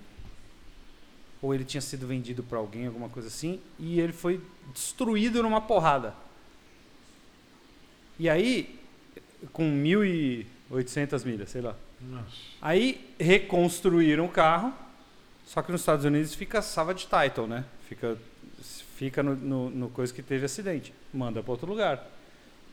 Já que fez o carro inteiro, adesiva ele e manda para o Brasil. Alguém comprou e trouxe. É zero. Não. Aí descobriram que tinha um registro. Mas se você puxa pelo número de chassi do carro, que já apareceu em vários leilões o número de chassi, você puxa no, no, no Carfax americano, aparece lá acidente, tal data, nananã, nananã. Aparece tudo. E ele tá lá. E, eu- e aí saiu essa história no VinWiki esse, há um É, tempo é, atrás. E é isso que falando eu- desse carro. E vai ficar lá. E vai ficar e Isso vai é outra apodrecer coisa e que no. Brasil eu não consigo entender. Assim, tudo bem, o cara fez, não se sabe se de boa fé ou de má fé, mas trouxe algo que não está certo. Cara, aplica uma multa. Seja 100% do valor do carro, seja o que for. Aplica uma multa, mas libera o carro. É, é um negócio que... é- Vai não, mudar. É, é, vai mudar. aprender. Não vai mudar nada pro Vaz, no- pro, pro Lip nem pro Sidney. O carro ele pode rodar. Ele assim, Não, ele vai poder rodar, inclusive porque se for para leilão, alguém vai comprar e ele vai rodar. Então, É aplica isso. a multa. Vamos supor, a gente sabe que hoje para trazer um carro custa 118% mais ou menos. Ok. Então, um carro até 30 anos, você quer trazer usado, você paga 200% de imposto. Não, mas é isso Quem que eu quer, vai falando, trazer. Lipe. Mas- Ok, ótimo, e beleza. Tá, be- tá beleza. não chegou mais uma Diablo esses dias? Não, mas aí é. Então, não, mas assim, maneira de dizer assim, poxa, pra quem quer trazer uma Diablo, você quer trazer qualquer carro, você traz. É Seja isso. feliz. Não, mas Chegou o- Ferrari. É, Mas o, o que eu quero traga. dizer, o que eu quero dizer é, é assim, o cara, então, se vai para leilão, tudo bem. O governo não quer que o carro vá para leilão, em teoria, né? Então, dá em leilão, o carro vai sair pelo preço dele. Ainda mais esse tipo de carro, né? Então, querido, você trouxe, tudo bem, você já pagou uma vez, esse carro uma hora vai para leilão. Você quer evitar o leilão? Você vai pagar mais uma vez o, o valor do carro. Acabou. Não vai para leilão, o governo se livra daquilo, o cara paga. Ah, você não quer? Você teve sua chance, amigo, você não tem a recorrer. é Esquece. arrecadação. Seria muito mais fácil. O que eu falei é arrecadação, fica todo mundo feliz. O governo ganha, a pessoa roda com o carro, o entusiasta vê o carro na rua, fica todo mundo Exatamente. feliz, é um ciclo. Exatamente, é, isso aí. É isso. É isso O- aí. Os É- meninos ficam lá na Ponte Cidade Jardim todo domingo tirando foto de carro esportivo. É um carro a mais pra eles fotografarem, é um carro legal pra você ver num posto de gasolina, pra você ter o é contato a num história, evento. É a, cara, Não, é esse isso. Carreira pô. GT já tá há tanto tempo que ele já é um carro que tá arruinado. Não, já é. O, o- mesma coisa Murcia, é A Murciélago. Murciélago tem uma amarela junto É, com ele. Então é. E tinha outros carros, né? Tinha o 911 Turbo Tinha, S. tinha. É que eu não acompanho 997. todos, porque alguns parece que conseguiram ser liberados. E É. aí eu não sei até o BM histórico também, deles. Z3, Z4, Eu nunca né? consegui, até porque as fotos são escassas, né? Então eu não Sim. consegui detalhes, né? Eu adoraria. De, de, de dentro da Receita. Sim. Quando vaza é, É. alguém da Receita que Eu vazou. adoraria ter acesso, por exemplo, a pátios, porque, exemplo, pátio tanto público como particular. Imagina as preciosidades que não existem habitando nesses lugares. Carros únicos, carros com pouquíssimas unidades no Brasil, que habitam ali porque já virou sucata, mas para alguém, às vezes, pô, resgata para um projetinho de pista, faz um. Pô, você não vai poder rodar com o carro na rua, mas às vezes é um carro tão único que não valeria a pena ter. É, é isso. É, Cara, eu, eu converso muito com o Lalo, né? Ah, o Lalo é uma- uma um- figura. o Lalo é uma fonte inesgotável de maluquices. Né? Ele tem uma, uma- Que nem você tem para os abandonados, ele tem para os carros estranhos. Os assim, únicos, né? que vieram pouco. E, e o, o Lalo, cara, quando, quando eu, o- eu mandei, sei lá, é, a, a BM pro Badolato lá. Aí o Badolato comprou aquela 316. Que pegou fogo, não sei o quê. Aí falou, ah, não, só veio dois carros, ou três, alguma coisa assim, então não sei o quê. Aí o Lalo mandou pra mim, falou, olha, na verdade são nove. Porque eu tenho todos registrados. Ele Vira e mexe, eu compartilho com falou, ele. Talvez tenha mais algum, mas que Ah. eu saiba são só esses. Outro dia eu achei um, um Acura Legend, né? O, é o, era Acura ou Honda? É Enfim. porque Honda veio É. oficialmente e, e, e- os, e os Acura vieram Acura. todos importados dos Estados Unidos, importação. Ele tava. Lipe, empilhado em cima de um Gol, de um Uno e acho que de um Clio. Ele era o quarto carro numa pilha num pátio da Polícia Civil. Eu passei, vi, eu falei, opa, essa lanterna eu conheço. Parei o carro, voltei a pé e tirei a foto. Mandei pra ele. Ele não tinha aquele carro catalogado. Porque tá habitando num pátio. E eu vi por cima de um muro. Tentei entrar no lugar falaram, é um pátio da polícia para carro apreendido, você não pode entrar. Imagina o que, Fala, que eu não mas eu faria. sou advogado. É, né, mas e adianta? Eu eu imagino o tanto de registro que eu poderia fazer nesses locais. Porque tem muita coisa legal. É, eu falo ali na Marginal Tietê mesmo, perto do. Logo na Vila Maria, ali na entrada, saindo da Dutra, tem um Peugeot 205 que eu era criança, eu passava e via ele lá. Ele continua até hoje. Do mesmo lugar. Porque ele foi jogado ali num cantinho, ele está embaixo No da. pátio. É, ele está embaixo de- da parte coberta né, do viaduto, que um passa por uma alça do viaduto passa por cima da. Ele está lá. Eu era criança, eu vi ele lá. É uma das memórias mais assim, longínquas que eu tenho de abandono. Até hoje ele está na mesma posição. Meu Deus. Poxa, há quantos anos aquele carro está lá? Cara, que coisa, né? É muito doido. É isso. surreal, né? É É, que nem lembra- há um tempo atrás teve um uns- alguns anos atrás teve um vídeo que circulou tal de um pátio desse que o cara fez um, um voo de De drone. Ah, de o cara drone. jogando a Ah, pedra não, no. não, mas era aquele do. Daquele lugar na. Não, não, são dois, né? Esse do pátio é um pátio mesmo de apreensão que tem o 911 no meio, assim, da galera. Só que assim, o 911 se destaca pelo formato. Então o piloto do drone desceu e o registrou. E aí o cara do pátio começou a arremessar pedra, né? Pra tentar pegar no drone. E, salvo engano, até quase pegou. Tanto que o cara puxou o drone de lá. Esse que foi filmado também, que deu bastante problema, foi um cara que tem aquele coliseu ali na Fernão Dias. Isso, isso cheio aí. de carro antigo. Isso aí deu muito barulho porque parece que o cara não gosta que divulgue, mas não tem como, né, não saber o que tem lá dentro. E aí depois ele começou até a vender alguns carros. Eu tenho alguns conhecidos que chegaram a visitá-lo pessoalmente. É, eu, eu vi uma história que. que Ele começou a vender, ele começou a vender alguns é, carros. e- Eu não sei. Era um Mas- típico caso de desapego. É na Fernão Dias. Cara, tem um, é- um formato de um coliseu, assim. É um. Parece um coliseu mesmo, um negócio redondo. Em cima assim, de uma tipo montanha. Um estádio, sei lá. Mas, mas é- Quando não é você tipo vê a imagem de drone, ele é como ele é circular, os carros ficavam parados, formando como se fosse uma pizza gigante, assim. Os carros ficavam parados como se fossem as fatias dela ali. Nossa, eu nunca ouvi É. falar disso. Depois você dá uma olhadinha, depois eu te mando pra você ver, mas é bem interessante. E aí o cara legal. começou a vender. É, Eu não sei se ele acumulava, se ele comprava pra arrumar e não conseguia, mas também tem essa, essa questão, né? Tem muita gente acumula os carros. Eu recebi vários carros, principalmente no sul do Brasil, de pessoas que começaram a comprar e largava. Aham. E tem muita história, né? O carro, o carro roda até quebrar. E aí o cara, ah, comprei um Apollo, aí rodei e quebrou. Ah, vou comprar um Verona. Aí comprava um Verona. Cara, mas comprou é, e mas é quebrou. louco, porque esses carros são baratos de arrumar. Eu acho, quando você vê uma Mercedes abandonada, quando você vê a Land Rover, É compreensível. quando você vê é, o Jetta, aquele Jetta que a gente tava falando antes, que tá com o câmbio quebrado, beleza. Custa 10 pau para arrumar, o carro vale 23 de tabela. E um gol quadrado. O gol quadrado, cara, você entra na padaria, gasta 3 reais e compra a peça dele. Eu não consigo entender não s- funcionar um São gol. coisas que eu Entende? nunca vou entender. Ah, é, eu, eu acho que é Eu isso. nunca é o vou cara entender. que não tá nem aí, a pessoa que não tá nem aí. Ah, não, isso aí não. Não, e aí eu, eu tenho nada, muita, muita coisa assim que eu já vi. A pessoa, ah, eu parei simplesmente. Tem gente que não tem motivo, não eu parei. Ah, não quis mais usar. Ah, isso aí era do meu pai, ah, era do meu filho. Ah, larguei aí. Não- Bom, eu abandonei a minha Alfa seis meses, né? É. Ela, ah, na, na verdade, seis meses não, ela ficou quase um ano abandonada. Eu, eu, eu larguei, ficou seis meses sem, sem eu ver o carro, porque ficava na garagem do escritório do meu pai. E, e um dia ele ligava sempre, um dia a gente foi viajar, quando voltou ele tentou ligar e falou, meu, acabou a bateria. Eu falei, ah, depois eu vou lá trocar. Aí ficou mais seis meses. Então ficou basicamente seis meses abandonado, mas eu fiquei um ano sem ver o carro, cara. Entendeu? Porque eu tinha outro carro de uso, eu não ia lá no escritório do meu pai, porque não era a minha passagem, não sei o quê. Aí eu fui lá, aí comprei a bateria. Aí meu pai mesmo comprou a bateria, levou no, no, no cara do escapamento, porque o escapamento eu tinha estragado de vez, porque o escapamento de alfa estraga mesmo. E aí ele botou o carro para andar, eu falei, porra, legal, agora eu vou vender. Agora tá andando. Aí eu peguei, andei uns dois dias com o carro, três. e vendi o carro, cara. Você sabia que o carro estava lá. Há quem simplesmente esqueça da existência. E aí eu Não, vejo muito sei- isso. Mas eu que amo o carro, o cacete, eu fiquei um ano sem ver o carro. Imagina pra quem não gosta. Imagina quem não gosta, exato, esse é o ponto. o cara abandonou de tchau. Por isso que eu falo, é, tem, cada um tem o seu motivo. Eu não julgo, simplesmente eu tento contar a história. Quando eu fico sabendo, o pessoal, ah, mas por que você não conta a história? Porque eu não sei. Quando eu sei e me é autorizado, eu conto. Então eu sempre tento Qual que é a história mostrar. mais legal dessas que você Ah, cara, tem tantas. Eu, eu tenho história de carro que era do vô, aí o carro foi abandonado, o neto tá, sabe, tá restaurando, aquele foto do menininho que ele tava ali no carro, depois o carro ficou abandonado.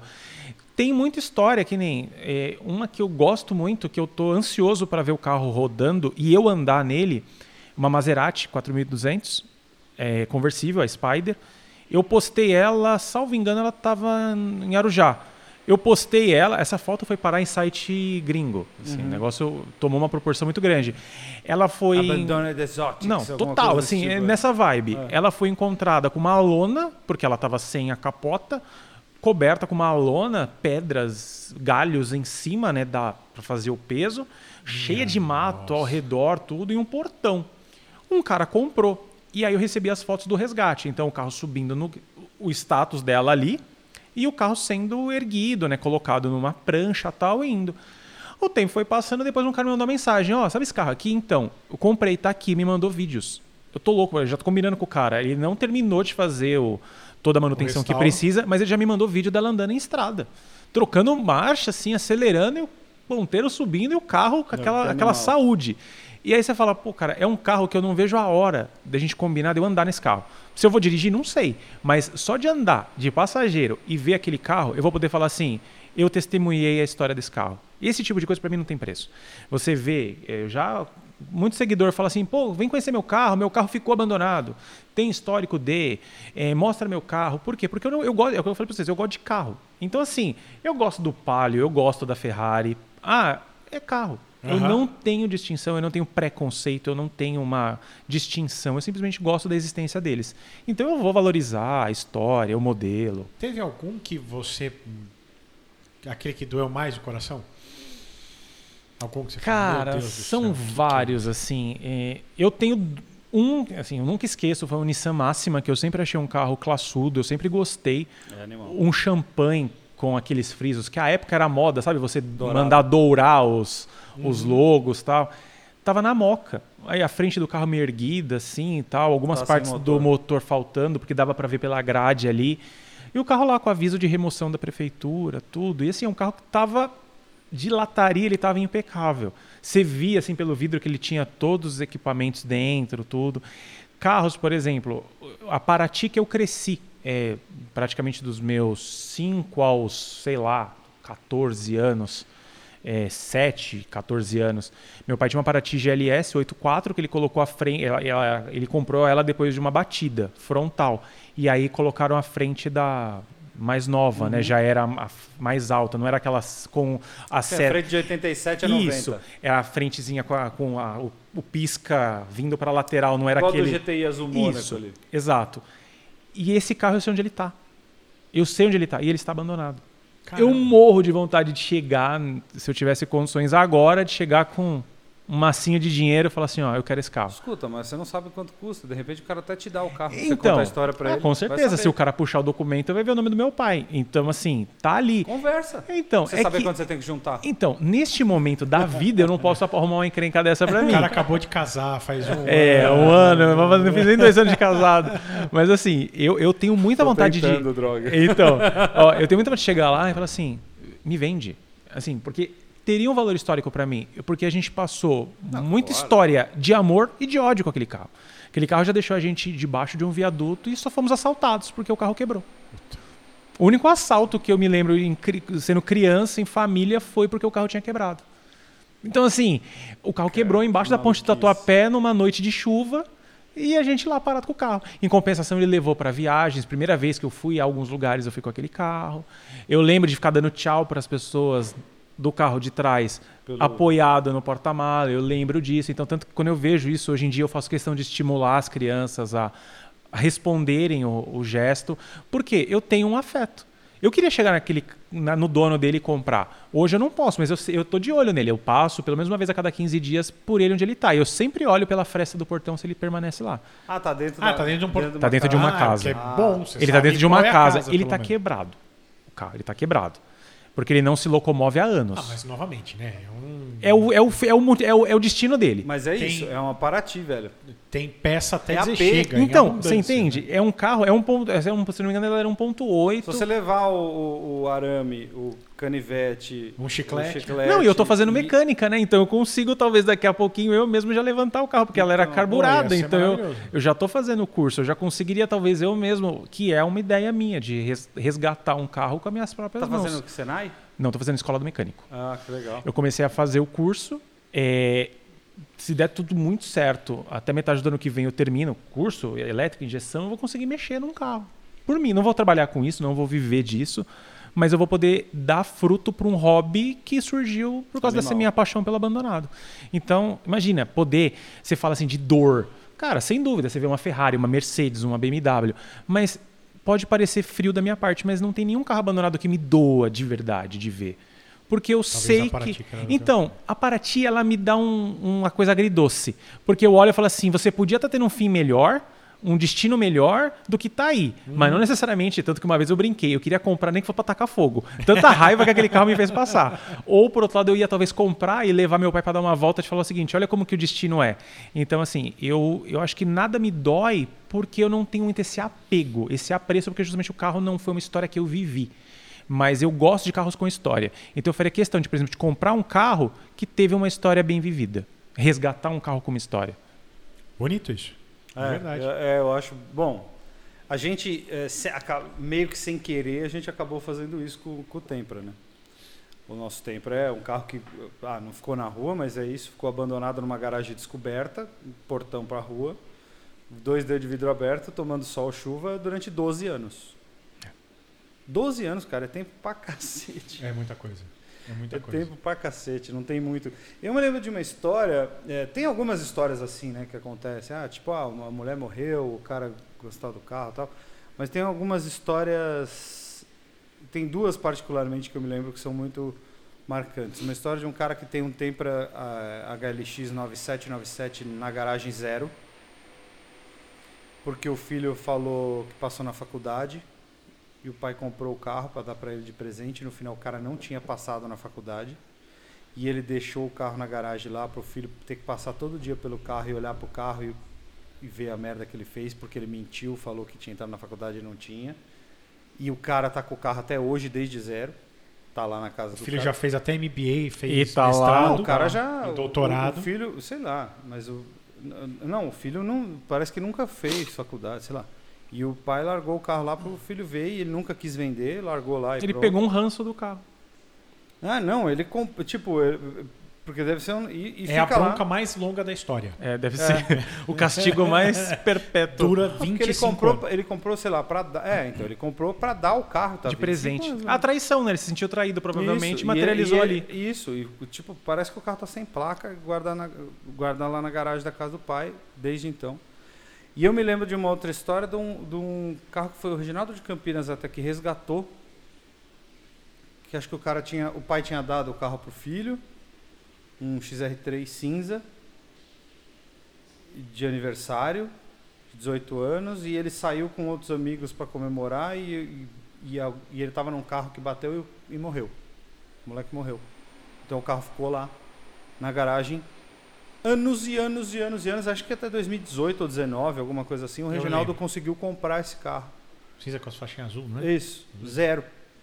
Carro zero, sem placa. Quantas histórias você não Então, consegue contar? Exato, é muito louco. Bom, tem alguns carros que você já recebeu muitas vezes, mas você Sim. tem algum recordista, assim, fora esses de Natal? Tem algum Cara- carro que você fala, puta, esse aí Então, todo mundo me manda. é, é, eu, o- os de Natal, sem dúvida, recebi muitas vezes dois Eclipse, coincidentemente, os dois vermelhos. Um em Pelotas, que ele tá com aquelas rodas TSW, que parecem Sei. um... Ele tá há anos parado lá, eu sempre recebo. Recebo também um Eclipse que estava no Espírito Santo, que é como se você, exemplo, tá? Faz de conta que existe o Pico do Jaraguá com terra. Uhum. O cara foi subir, o carro quebrou, quebrou lá em cima. E o carro ficou lá. E lá ficou. E aí roubaram as rodas, eu recebia muito com as rodas. Aí depois agora comecei a receber sem as rodas.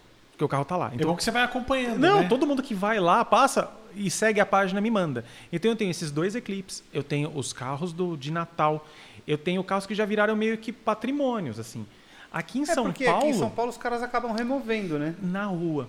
Mas mercados, Ah, sim, sim, por sim, exemplo, sim. estacionamento de supermercado, tem muito carro que tá lá e eu recebo muitas vezes os mesmos carros, Ah, tem- porque as pessoas vão ao mercado, vê o carro, tira e me manda. Aquele Civic do aeroporto do Rio. O cara Exatamente. veio andando de É. Nova York pra cá. O que tá no Galeão Ah, é sim, outro sei, também. sei. É um Civic, é um New Civic Coupé. Coupé. Eu, eu lembro. Eu Que lembro o disso. cara veio andando. E, e é isso. Um dia alguém perguntou, mas como que pode um carro desse abandonado? Até tinham me mandado. Aí eu até mandei pra ele e logo, e de- logo depois você falou, puta, já me mandaram É. também. Ah, na verdade o cara me mandou e eu falei, manda pro, manda pro Sidney, que ele vai postar. É, e eu não lembro agora quem foi, eu não sei nem se foi o Yuri, talvez tenha sido o Ravitz que tenha me mandado.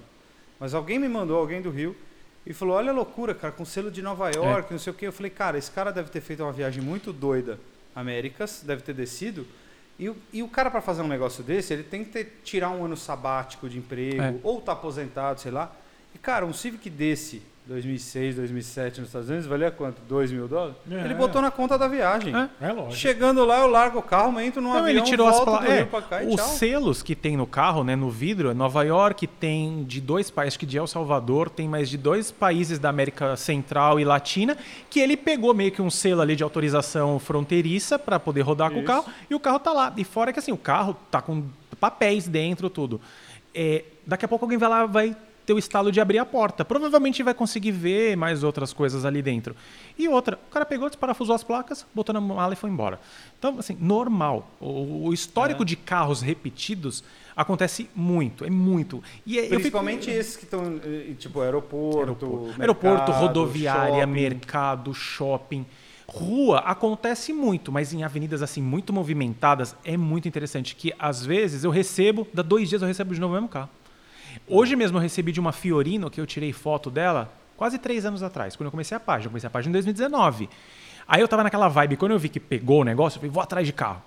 Aí indo pra minha época namorada, pô, vou tirar uma foto. Aí fazia um caminho mais longo. Aí tirava foto dos carros. Aí, ah, tirei foto de 10 carros, bacana, tem conteúdo para cinco dias, dois posts por dia. Só que depois eu comecei a receber muita foto. E aí hoje eu recebi dessa Fiorino, que ela, eu, postei, eu tirei foto dela lá em 2019, ela tá no mesmo lugar. Só que ela já tá sem a grade do meio, ela tá muito suja, só que assim, ela já não tá suja, ela tá com limo de árvore, Aham. Ela ela que nem tá... aquele C4 Palas Exato. que eu te mandei, que ficava lá na minha rua. Você lembra um? Em Lembro. prata. É, agora, agora morreu. Então agora só tem os Jetta lá e tem um... Um pouquinho pra frente da onde estava o C4, tem um Clio preto. Ah, então. Esse tipo de coisa, quando você começa a ver, igual o aeroporto de Guarulhos. Durante a pandemia, eu fui eu recebi alguns amigos aqui em São Paulo e fui levá-los de, de novo para o aeroporto para irem embora. Eu falei assim, já que eu tô aqui, né? Por que não? Aí eu fui dar uma volta no Terminal 1. E Não, aí eu Terminal 1 tem um monte. Então, velho. eu entrei no Terminal 1, tava lá um Palace e uma Kombi. Eu tirei foto desse Palas. Ah, ó. então, ó. Lembra? Eu mandei isso num grupo, sei lá, deve fazer uns seis anos. Eu lembro de eu ter tirado uma foto dele em 2018, quando eu fui fazer uma viagem naquele terminal e eu parei o carro lá dentro. Um e aí preto, eu, não é? é um preto. Eu tirei É. foto dele, 2018. Nós estamos em 2022 e eu tirei uma foto dele recente. Porque o, o estacionamento estava vazio, porque pandemia, aquele terminal estava fechado. Só estava ele e a Kombi lá. o cenário estava lindo para tirar foto, porque eu acho que há uma beleza no abandono. Sim. As pessoas acham que não, mas eu acho que tem algo de Ah, bonito ali. tem. Ah, tem, tem. Eu acho Ah, o pneu murcho, a sujeira. Eu acho que a, a passagem do tempo, É. o que o tempo faz, né? Pelo menos para mim é isso. O que o tempo pode fazer? A- talvez a- além das histórias, né, que existam por trás, a- é isso.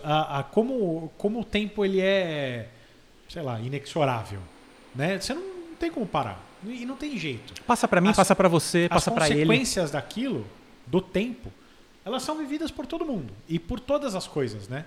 Então, então é isso. Você vê o carro criando limo, é, o prédio abandonado que ah, a casa que era do do Cid Ferreira, Sim.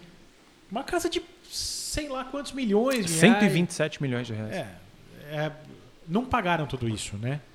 Não, o valor de construção já tirou- dela, né? Você Agora- já tirou várias fotos lá. né? Já, já. Eu sempre tento fazer um bookzinho lá e lá virou local de fazer foto, né? Você para pra ver depois quantos anúncios de carro são feitos com fotos tiradas lá, quantos É. ensaios têm sido feitos lá. O Porque cara ela, tem ela carro foi e vende. comprada depois, né, Ela foi pelo- comprada pelo por 47, Janguier, por né? 40, ela gastou, ela, foi, ela custou 127 na construção, ela foi vendida por 47 e agora tá à venda de novo, até É, onde eu sei. Porque eles iam transformar em, um- em Uma, uma, escola. Chegaram a pilhar, mandar mensagem pra ele pra ele liberar me- minha entrada lá, meu ingresso e não deu muito Quem certo. que é o dono? Janguier Janguier. Diniz. O Ele faz Diniz. parte do, do, do grupo, que, lá da, da confraria do, do empreendedor. O pessoal ah, marcou ele e tal. A- Até onde eu sei, parece que ele viu, mas não, não deu um aval positivo. Porque eu queria conhecer o espaço. Porque eu acho lindo. Tanto sempre. Outro dia eu era rodízio, né? E eu tinha que sair cedo para não pegar o horário do O rodízio. cara não vai morar lá, sei lá. né? E aí eu passei por ela, eu, eu tirei um, eu fiz um álbum de fotos do meu carro lá de amanhecendo. Então era 6h20 da manhã, o sol tava nascendo, eu comecei a tirar foto do carro lá na frente. Nossa, que animal. Ficou lindo. Por quê? Porque É. é, um cenário, virou um- uma atração. Não, e é isso, né? E, e, assim, coisas que. um- desde que valem. de- desde algo que vale pouquíssimo, né? Financeiramente falando, a algo que vale cento e tralá milhões. O tempo não tá nem aí, cara. Exato. Vai passar Não, mas a história dos e aviões. acabou. A história dos aviões é essa também. Se- não existe aeroporto no Brasil que não tenha avião abandonado. Ele falou, ah, do, do Rio. Tem... Não, de onde você falou que tem? Eu falei Fortaleza, falei Rio. É, não, não, você falou de onde tinha os dois que você tirou lá da Brasília. Brasília, que tem o da Transbrasil lá, o primeiro 767. Cara, aqui em Congonhas tem um monte de avião largado.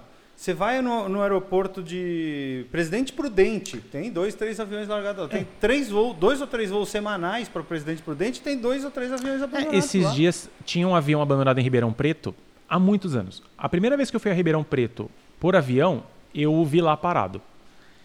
Eu fiquei cismado com aquilo. Comecei a tirar foto. Aí toda vez que eu ia a Ribeirão Preto, eu tirava foto. Eu ia, eu escolhi o lado da aeronave justamente para poder saber a hora do pouso que eu ia vê-lo. Eu estava acostumado, eu chegava a fazer 100, 120 viagens de avião por ano, então para mim era rotineiro. Esse ano ele decolou pela primeira vez depois de anos. Ele fizeram uma um check geral nele, levantou o voo, porque há quem diga que ou ele volta a voar ou ele vai ser é, doador de peças. É. E aí ele foi retirado de lá, depois de anos de abandono. E é uma figurinha que já passou pela página. Então você consegue que entender isso. É, poxa, você vai em Fortaleza, um dos aviões estava abandonado, ele foi levado para a Alemanha. Ah, trouxeram o Antonov para colocar a cápsula do avião dentro do Antonov para levar ele para a Alemanha. Porque ele foi envolvido num sequestro quando ele era da Lufthansa. O avião Ah, então ele foi para um museu. é, lá, ele foi, ele vai ser restaurado. Ele foi Ele- envolvido ele- num ele- sequestro. Mas ele não era da Lufthansa mais. Não, ele era da Lufthansa e aí ele foi vendido para TAF, que era Ah, uma E a TAF é- largou aqui. largou, usou depois que ela faliu tudo. Só que ele foi o, o avião de um sequestro. Para a empresa tem um valor histórico. O que, Sim. que ela fez? Vamos comprar. Parece que a negociação foi o seguinte: paga todas as taxas do estacionamento dele aí durante Leva todo o embora. tempo, leva ele embora. Desmontaram as asas, levaram numa carga, colocaram ele dentro do Antonov inteirinho, né? A cápsula dele, levou ele embora. Tem um histórico Que- de que que abandono. era? Um 7, 7, é, acho que é um 737. 737.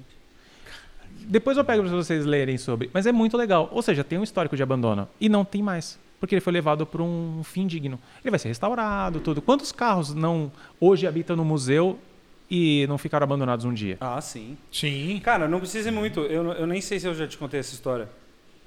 É, quando, eu- quando a gente foi lá, o Cauê estava com a gente. A gente foi no Conservatoire Citroën, lá na, perto de Paris. É, a- hoje não é mais lá no lugar onde a gente foi. Eles mudaram, eles mudaram a sede lá da fábrica tal, então não é mais no lugar que a gente foi. Mas a gente foi lá e, e eram mais de 300 carros, assim, tudo junto, né? E fora uns, e eles tinham algum um, num outro lugar mais carros guardados. E num cantinho assim da fábrica, lá no- num cantinho do conservatório, lá no, no, no fim, tinha dois do Chevaux, que eram basicamente o projeto do Duchevaux, restaurados e dois moídos. Aí o cara que levou a gente, porque o conservatório não é aberto, é aberto para funcionário e tal, mas não é aberto a público, você não tem como você pagar o ingresso e ir. Então, o cara contou, pra, mesmo assim tinha um cara responsável lá e o guia ele contou a história pra gente. A história foi, aquele carro foi desenhado para brigar com o Fusca que estava sendo desenhado pelos nazistas. Na mesma época, para ser o carro popular, um carro então tinha muita coisa. Quando os nazistas, quando a guerra estourou, os caras falaram, cara, os nazistas vão invadir isso aqui, vão roubar esse projeto. Vamos destruir. A ordem do, do presidente foi destruam tudo. Os quatro protótipos, que foram para o salão de Paris de 1939, destruam os quatro protótipos e os blueprints. Destrói tudo, porque senão os caras vão vir aqui, vão pegar e vão roubar. O cara que era o responsável pelo projeto, na fábrica, falou: vou destruir o cacete. Abriu um forro da fábrica, enfiou no, no forro do, do teto da fábrica os quatro carros e fechou.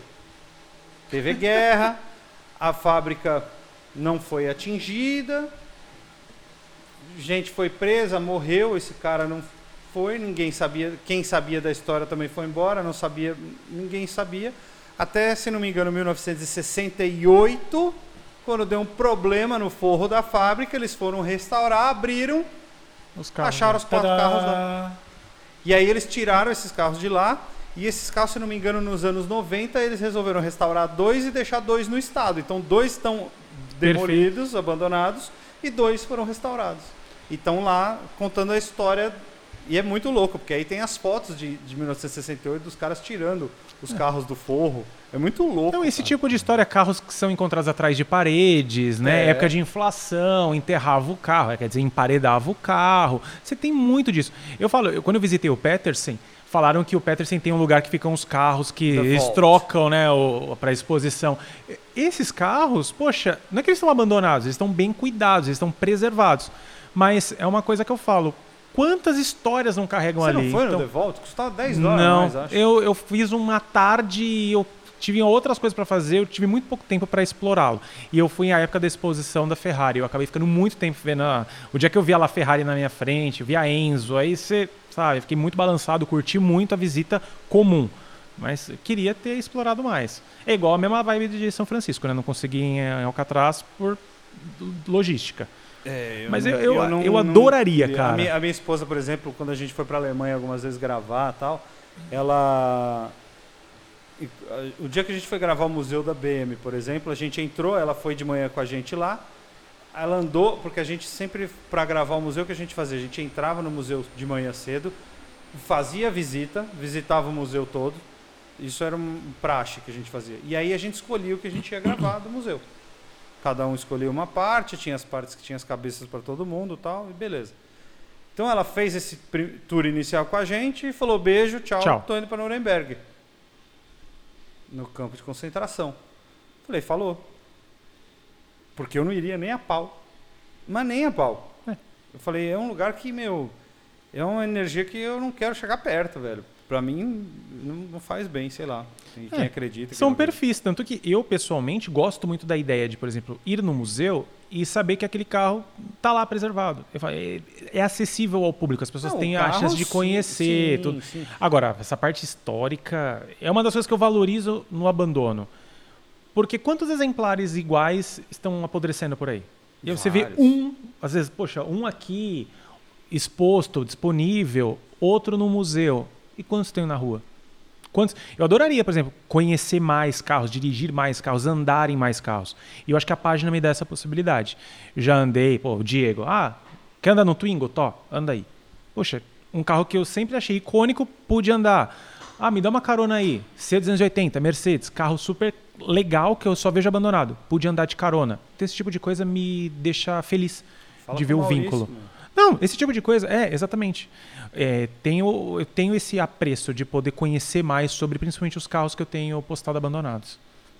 É, né, eu, eu costumo falar pro Lipe, né, para todo mundo, na verdade, que a gente, a gente é afortunado em poder fazer o que a gente faz, né? Porque a gente entra e, e vive situações que 1% da população, sei lá, nem 1%, mu- muito pouca gente faz, pode ter acesso, né? É. E, e, e é, e é bem louco, né? Porque assim, eu não faço o que eu faço aqui porque, ah, porque eu gosto de falar para uma câmera, ou porque...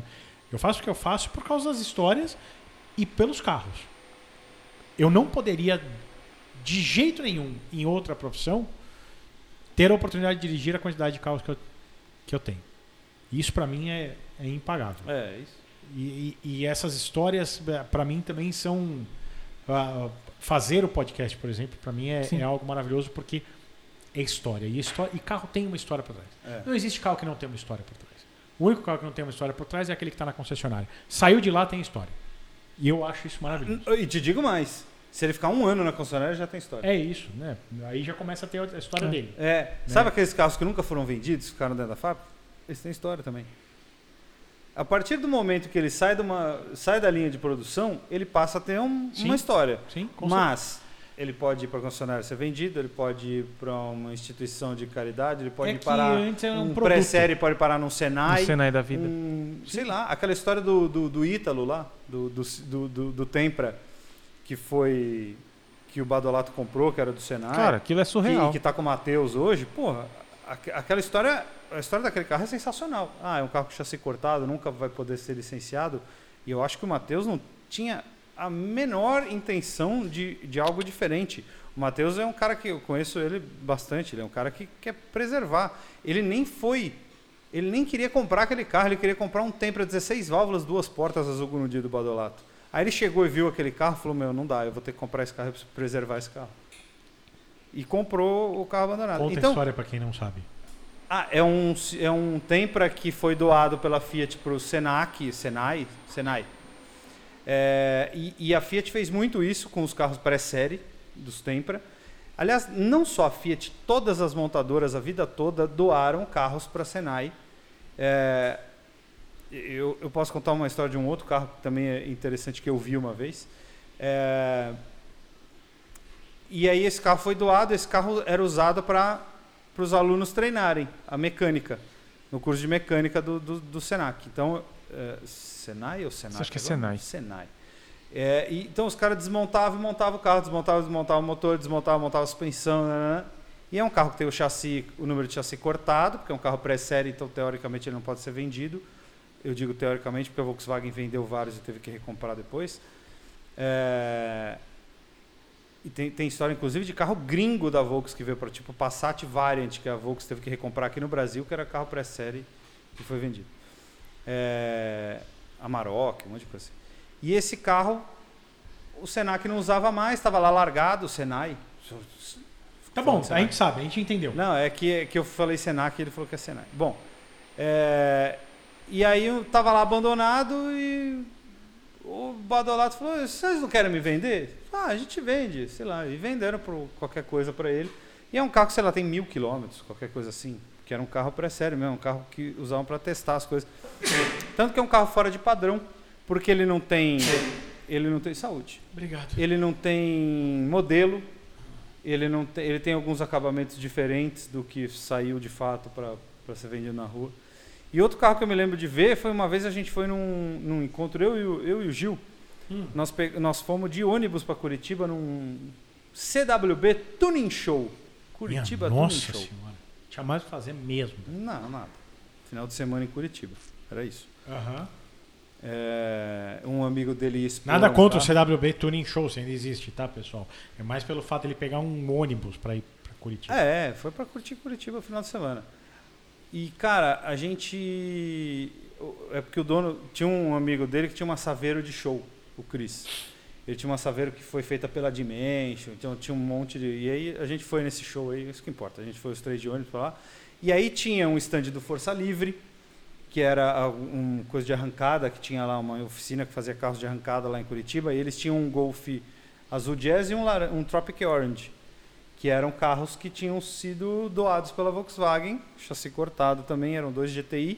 E eu me lembro de ver nesse evento especificamente um carro raríssimo no estande do Senai, que tinha sido doado também para esse tipo de. com essa finalidade, de montar, desmontar, fazer coisa assim. A Volks doou muito e leiloou alguns carros, inclusive a gente falou disso outro dia, Uhum. você. Sim. É, Era um Golf GTI 337 Edition, que era para comemorar, se não me engano, os 30 anos do Golf GTI, alguma coisa assim. E ele tinha, eram, porque esses carros, os MK4 eram fabricados no Brasil e exportados para Américas. Então eles não eram fabricados em Puebla como como Sim. sempre foi e como depois da- do MK4 foi. Eles eram fabricados no Brasil, exportados para todos os países da América. Então, tudo que tinha de edição especial, mesmo os VR6, V5, era tudo fabricado no Brasil. Então, todos têm chassi 9, 9BW. E, e aí o GTI 337 Edition, ele tinha os bancos recaro igual da RS4. Ele tinha as BBS RC, ele tinha todo o kit de carroceria, não sei o que, era uma comemoração especial. Tinha o câmbio dele tinha bolinha de, de golfe, igual dos GTS, porque era para voltar ao passado. E esse carro foi doado pro, pro Senai. E aí depois que o Badolato postou a história, não sei o que, alguém postou uma foto ou mandou pro Matheus ou mandou para mim alguma coisa que eu repostei do, do, do Matheus, falando: "Olha aqui, ó, no Senai de Recife, sei lá. Tipo, uns 80 carros assim lá. Tudo do- de muitos anos até carro novo. Por exemplo, tinha Ford Territory. Nem Entendi. é fabricado no Brasil, mas provavelmente tá era- pra- era- foi doado para Ford, acho que era na Bahia. E, e- mas muitos e muitos e muitos carros, cara. Era um Eu recebi bizarro. um, um 500 Abarth em Isso, Fortaleza, isso, no isso, Senai recebi também. Assim, eu adoraria, tanto que aqui em São Paulo tem a Kombi pequenininha, né, que parece uma bisnaguinha, Uhum, tem um Ômega que tá cortado ao meio, sim. tem uma C... Mas, mas isso foi uma- doado pela, pela própria fábrica. pela, pela fábrica. Tem uma E, não sei se é E550, uma E320 azul, que era de corpo consular, tá lá também no Senai daqui de São Paulo. Foi doado para o Senai. Exatamente. Então, assim, eu adoraria ter acesso a todos os Senais, tanto que tem um em Santo Amaro que eu entrei e vi Polo, faróis eh, separados, Uhum. vi Gol em cores que eu não vejo na rua. Você não vê. E eles estão lá. Nada me tira da cabeça que é o quê? É um pré-série e os carros estão absurdamente impecáveis. Que era, a o calo- polo era roxo? roxo. A calota não tem um risco na calota do carro. Um Gol 16 válvulas naquele dourado, Sim. aerofóliozinho tal, máscara negra no farol. O carro tá lindo. Ele não sai dali. Ele sai, vai pro elevador, desce, porque eu fui lá me matricular no curso de elétricos híbridos, que é uma nova paixão que Sim. eu descobri. E aí eu queria saber sobre o curso e aí, ah, vem conhecer o espaço. Como eu estava estudando, tô estudando mecânica, ficou mais fácil a conversa. E aí, vai fazer? Já fiz. Era um curso de 36 Ah, horas, ah. eu fiz. Tá. É, e aí eu tô para me matricular num outro, que aí já é mais longo, mas aí demanda tempo que hoje eu não consigo conciliar. Que aí é um curso de quase seis meses. Para poder entender mais De sobre a híbridos e elétricos. elétricos e híbridos. Pô, que legal isso, hein? Eu não sabia nem que existia. É, Existe. Já está começando até tanto de É, manutenção, vontade a parte de manutenção, como conhecimento técnico eu sei geral. Que a Bosch em Campinas dá alguns cursos de híbridos e elétricos. Eu queria muito conhecer porque é algo que me despertou muita atenção. Eu acho que não vai ser uma coisa muito fácil no Brasil no começo, mas eu acho que a eletrificação, ou pelo menos a, a parte híbrida, tende a dar bons frutos daqui a É. algum tempo. É, eu acho que é o caminho sem volta. É, eu, tenho, eu, eu não acho que os carros todos vão virar elétricos. Eu acho que você vai ter carro elétrico, você vai ter carro híbrido. Não acho. Acho bem impossível você ter carro só a combustão, a não ser que você tenha uma legislação X. E eu acho que, por exemplo, carros esportivos poderiam ter uma legislação única para eles por causa disso, até por causa. Até pela, De pelo volume, volume. né? Não é ele que vai acabar com a Sim. atmosfera, inclusive, porque se todos os outros virarem híbridos e elétricos, aquele carro combustão Exato. não vai, não vai fazer nada. É, mas eu acho que é um, é, um, é um negócio muito interessante, cara. Porque eu já comecei a postar carros abandonados que são híbridos ou elétricos, né? Eu já postei Prius, Prius. eu já postei, já recebi, mas não postei Fusion. veículos 100% elétricos chineses que vieram experimentais, motos elétricas e já estão largadas. Tem a questão do Cara, eu Fusion. não consegui tirar foto, mas eu vi. é, Eu vi basicamente o- aquelas Palio e Taipu, sabe? Sim. Eu não me surpreenderia daqui a pouco dela. Eu já recebi elas em leilão. É, eu, eu cheguei a visitar, quando eu fiz a visita à Foz, eu em Itaipu vi Megane, é, Fluence, vi vários carros elétricos que eu fico pensando assim. Tem até Twizy lá, né? É, tem o Zoe. E aí? Quem vai comprar isso não, não, aqui mas daqui a é um que tempo? essas Palio, especificamente, a Fiat fez uma parceria. É, ela né? fez. É. É, outro dia tinha uma para vender em leilão, e eu sei disso porque o Matheus é maluco e ele comprou o Ítalo, ele quase comprou essa, essa Palio. É que chegou num valor que ele falou, não, aqui eu não vou mais. E foi vendida?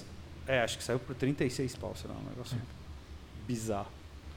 E, é, e é, é, é muito E as pessoas falam na página, ah, esse aí é o futuro abandonado, falando dos elétricos. Muita gente não, não aceita a, não digo nem a modernização, mas a chegada desses carros de uma forma mais popular. Ontem eu fui no cinema e aí quando a gente parou no estacionamento eu vi um Cayenne e uma XC60 sendo carregadas.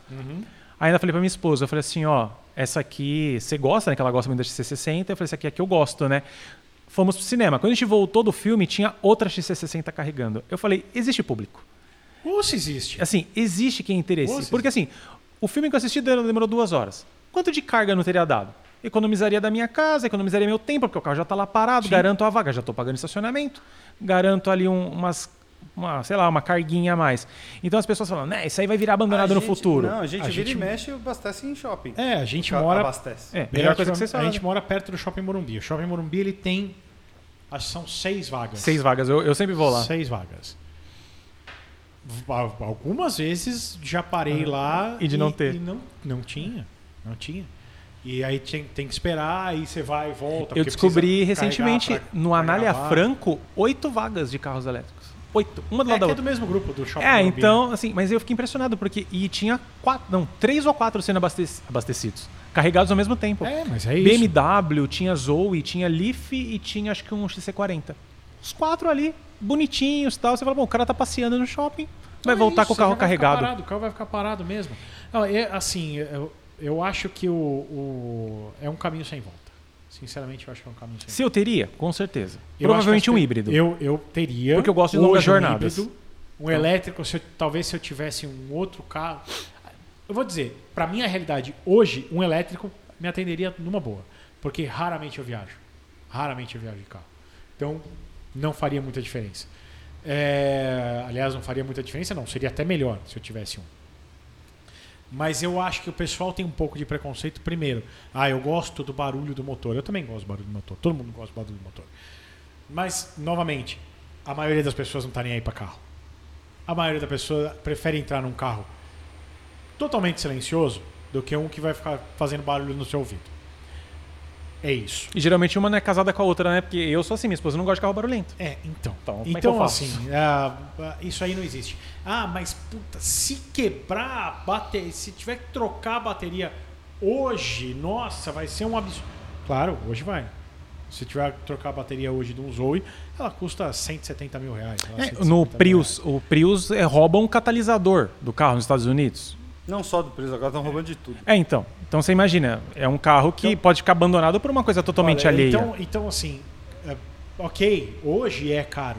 O que as pessoas não entendem é que toda a tecnologia ela é exponencial. Né? Vai melhorar o alcance. A própria, a própria Volvo acabou de divulgar o, a- a- as novos XC60 E 90. e, e 90 híbridos. É, isso pessoal já faz umas quatro semanas. Quando, É, estão aumentaram assistindo. 70%, 70% a, a carga. O, Entendeu? O que o cara roda no híbrido. Olha Então, o quanto de salto de capacidade em, pouco em tempo. 4, 5 anos. Entendeu? É, O que não está por vir, né? muito. O preço da, da manutenção vai cair. Aliás, o preço da manutenção do carro elétrico é infinitamente menor. Desgaste é menor. Porque você tem muito menos peça. Acabou. É, isso eu aprendi no, no, assim. no curso que eu fiz. Você vê a questão de ferramental necessário para você mexer no carro. Você tem que ter uma especificidade? Tem. Mas é muito menos gasto. É isso. Até é pastilha de freio. Você fala, ah, disco de freio vai gastar muito menos. isso. Mas muito menos. A muito questão da regeneração. O pessoal não- às vezes não, há, não olha, não avalia desse É jeito. isso. Eu fui pro, pro show, eu fui no show do Metallica que teve aqui em São Paulo. E eu fui de um Uber que era uma a- a- era um Kicks. Era uma, uma motorista e ela tava falando sobre carro, né? Começamos a falar sobre carro, para variar. E, ela falou: "Ah, eu quero trocar, tal". E eu pensei em pegar um elétrico. Mas eu não sei se vale a pena. Porque né, eu acho que é muito caro hoje. Eu falei assim, "Pera, escuta, sim, você vai ter desconto no IPVA. Você não vai ter rodízio, ou seja, você vai ter aí. Ah, mas táxi seu não tem rodízio. Não, é Uber. Ah, É, você não vai ter rodízio, porque então você vai ter aí pelo menos mais algumas horas por dia para você ganhar dinheiro. Manutenção é muito menor. O custo para você rodar é muito menor. Porque ela fala, ah, pô, no meio do dia eu vou ter que carregar. Eu falei, não vai. Você roda quanto por dia? Ah, uns 300 km por dia. Eu falei, então, Você não vai. Você vai rodar, você vai carregar todos os dias na sua casa. É, mas eu vou ter que colocar um negócio lá na minha casa. Vai. Vai. Mas tempo que você vai ficar com o carro? Investimento inicial, né? vai ser muito mais barato você comprar um híbrido ou um, um elétrico do que um, um carro mais caro, porque ela queria ir para um carro mais caro para ficar melhor, tal. Você entendeu? Então eu acho que as pessoas não fazem muito.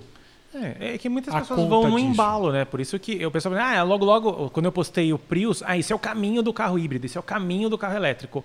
Daqui a pouco não vai ter manutenção. Mas não tem manutenção no, no normal, no a combustão. Se quem não dá em um, não vai dar no outro. Você não tem condições de bancar, de manter. É o que eu falo. O primeiro stage do carro deveria ser documentação em dia. Primeira coisa É. que eu sempre falo. Então, assim, nada me tira a paz de poder andar com o meu carro onde for, no horário que for, passar por blitz que for. Porque o carro está com o documento em ordem, seguro está em ordem, não bebi. Então, assim, esse tipo de coisa me dá muita tranquilidade. E há quem não gosta mais do carro, por quê? Colegas de trabalho. Ah, eu gosto de sair beber e ter a tranquilidade de chamar Uber. Beleza. Tá bom. É uma opção sua. Eu sou geralmente o único que não, sabe, não fica até muito tarde na- nas coisas. Por quê? Porque não. O estacionamento vai fechar para você pegar meu carro. Coisa muito básica. O estacionamento vai fechar para você pegar meu carro. E as pessoas não têm esse vínculo, não têm esse apego, mas andam se- sem carro. Ah, vendi meu carro, não pago mais IPVA, não pago mais seguro. Beleza. Eu faz quase dois anos já que eu não tenho carro. Então, Tem gente que não vê. Mas aí é que tá. A gente também tá sempre com. é que vocês É, estão não, vocês tem outra trabalhando em cima do carro, né? É. Mas assim, eu, eu digo porque mesmo que eu não trabalhasse com isso, eu provavelmente não teria carro. Não me faria falta ter carro. O uso consciente, né? Você sabe disso. É isso. Entendeu? Pra mim não, não faz diferença não. Faz Eu, diferença, eu, não. eu gosto Hoje. muito de como as pessoas olham pro bem material. Que tem gente que eu falei, tem gente que não liga. Então o carro tá lá largado ou não, a pessoa comprou outro, não anda mais. Então, Eu teria um carro, mas eu não teria um carro pro dia a dia, muito provavelmente. Eu teria um carro hoje, né? Eu teria um carro para diversão. Ah, eu tenho dinheiro para gastar, eu quero comprar um carro porque amo carro, mas eu quero fazer alguma coisa divertida. É um carro para eu me divertir, para eu ter tesão de sentar, andar, acelerar. Aí, aí eu gosto. é, o Aí eu meu, teria. meu, é o meu sonho de consumo, ter dois, três carros para. Poxa, tem dois em casa que são de uso diário e normal, e ter um para hobby, para diversão, para aprender a mexer na mecânica, para poder me divertir. Quer levar no autódromo para fazer um track day? O carro vai estar apto. Eu ainda quero fazer isso. Lista para eles, eu arrisco dizer que eu tenho um de cada marca. Dos que eu quero ter. Arrisco te dizer. Da mesma forma como eu A arrisco. gente faz a lista da merda. Então, É. e boa parte deles são, eu acho que se enquadrariam na de vocês. E eu também tenho, por exemplo, eu sempre falo assim, ah, qual o carro mais recebido de cada marca? Eu consigo te falar. A gente sempre brinca assim, ah, tipo, ah, Alfa é o 2300, é o 164, que os mais recebo da página. Mercedes, C180, classe A. Então eu tenho essa jogada. É carro que eu quero ter. Eu sou louco para ter um ZX Dakar. Gosto muito. Peugeot, um 206 Quicksilver. Gosto do carro, acho legal pra caramba. Visualmente, então, não sei o que, faço manutenção. Peugeot mais vendido da história. Tenho uma possibilidade. Volks, cara, aí eu tenho um problema. Chevrolet tem um problema, que são vários que eu gostaria de ter. E aí essa jogatina minha de curtir os carros, só que eu não consegui efetivar ainda, né? Porque ainda uso o carro racionalmente. É, é isso. Eu acho que o carro por diversão é muito legal. É minha opinião, né? Claro, eu precisaria ter um carro por causa do trabalho da minha esposa, enfim. É, e, mas, por exemplo, o nosso Tempra tem ficado na minha casa agora. E eu saí essa semana, saí duas vezes com ele.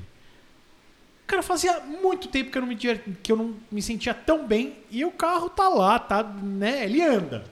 Tá bom, de suspensão, tá? Motor ele tá funcionando, tal. É, que a suspensão tá. Pneu novo, suspensão tá toda feita, entendeu? Então, de andar, o carro é muito bom. Ah, tem o câmbio arranha as marchas, porque tem, nós já estamos resolvendo isso, tá, pessoal? É, ah, tem hora que ele fica oscilando a rotação, é, vazamentinho de óleo, a turbina tá, então você não pode esticar, senão começa a fumar a turbina toda. Mas Cara, pra você rodar no dia a dia normal, devagarinho, ele vai. Ele Do A ao. B ele tá, enten- tá Foi a- entregando. Fazia tempo que eu não saía de casa e chegava num lugar que eu ia sorrindo de casa até esse lugar.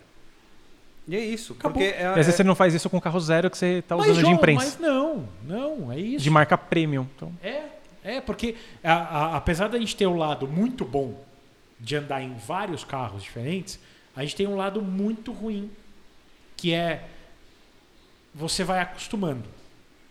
Você vai perdendo aquele. A impessoalidade do carro. Não, é, você vai perdendo aquela coisa do. Nossa senhora, eu tô num Audi. Nossa senhora, eu tô num, num Mercedes, sabe? Tipo, claro que é muito legal. É, pô, é animal, né? Você andar tal. Eu sei que vai ter um monte de gente que vai comentar assim: ah, o cara acha que é normal andar. Não acho que é normal, é esse o ponto.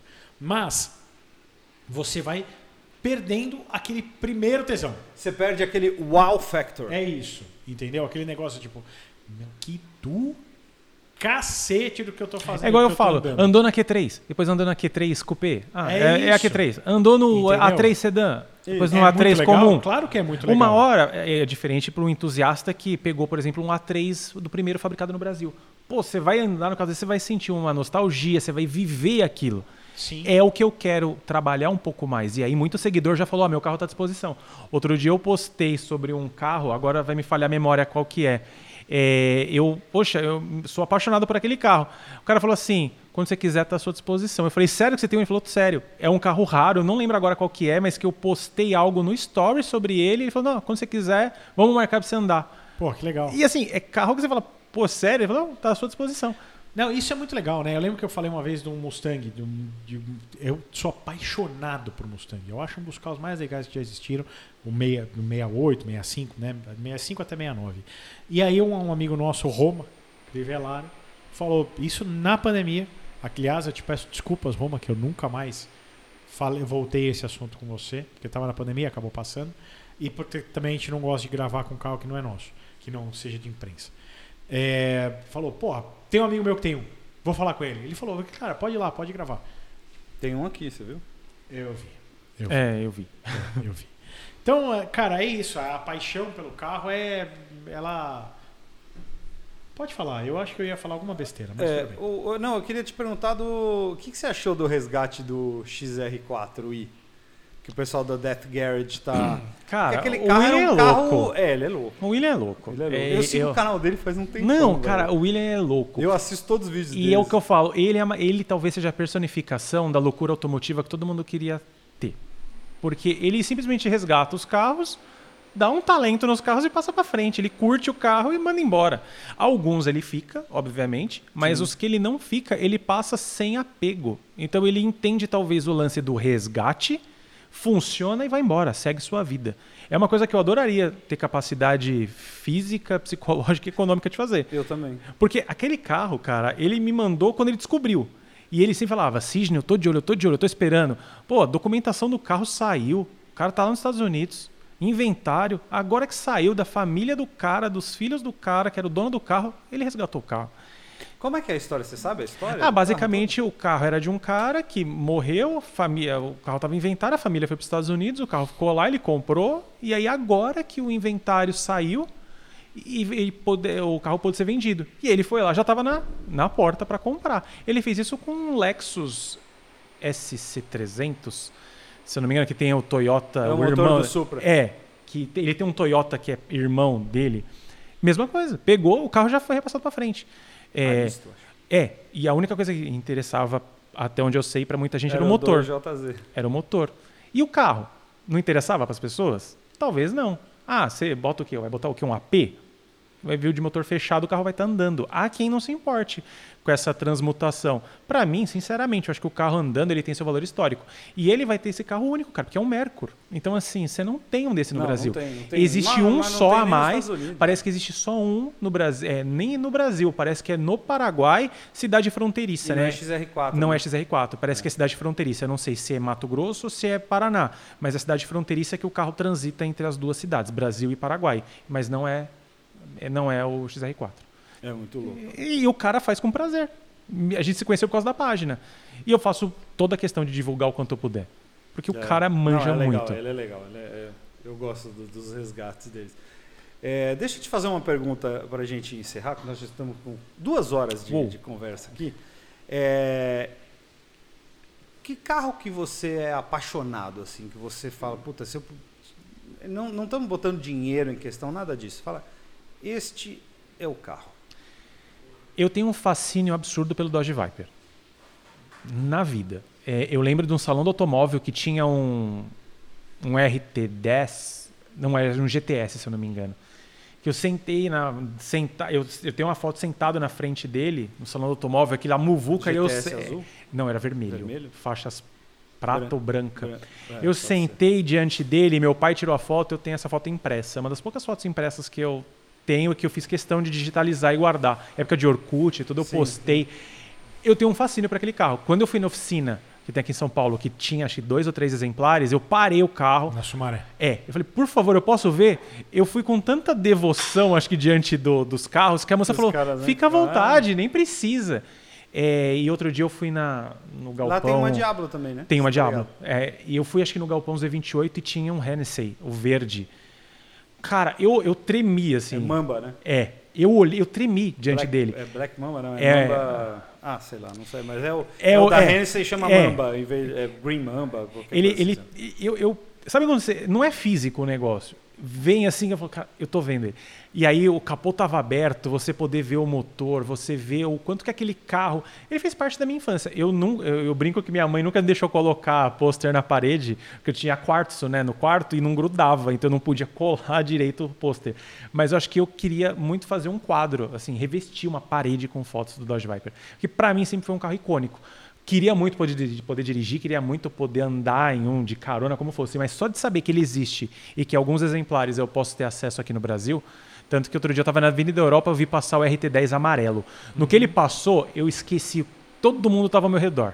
Eu estava com vários amigos, eu só parei para ver ele passar. Porque aquilo ali mexe comigo, assim. Então, eu acho que você falando de carro, lógico, Ferrari tem uma aura muito grande, mas é Ferrari. Então, Ferrari eu consigo, indo para o trabalho, eu passo na frente da concessionária. Mas o carro que mexe comigo mesmo talvez seja ele. Eu me lembro a primeira vez que eu vi um, um Viper ao vivo. Eu estudava ali na, na Vila Olímpia e eu esperava né, meus pai, meu pai na esquina de baixo da- do colégio que tinha uma valeta. Na, na- ainda tem, né? E é uma valeta considerável. Grande. E eu tava sentado Ah, no esquina da chão. Clodomiro, Amazonas. É, eu tava sentado no chão e passou um vermelho na minha frente, assim. Pô, eu, sentado, eu tava na altura da, da, da janela, né, do carro. E eu me lembro de olhar Tinha- aquilo e tinha falar... um no primeiro prédio da Tissa, você lembra o disso? cara passou... Eu acho que era o mesmo carro.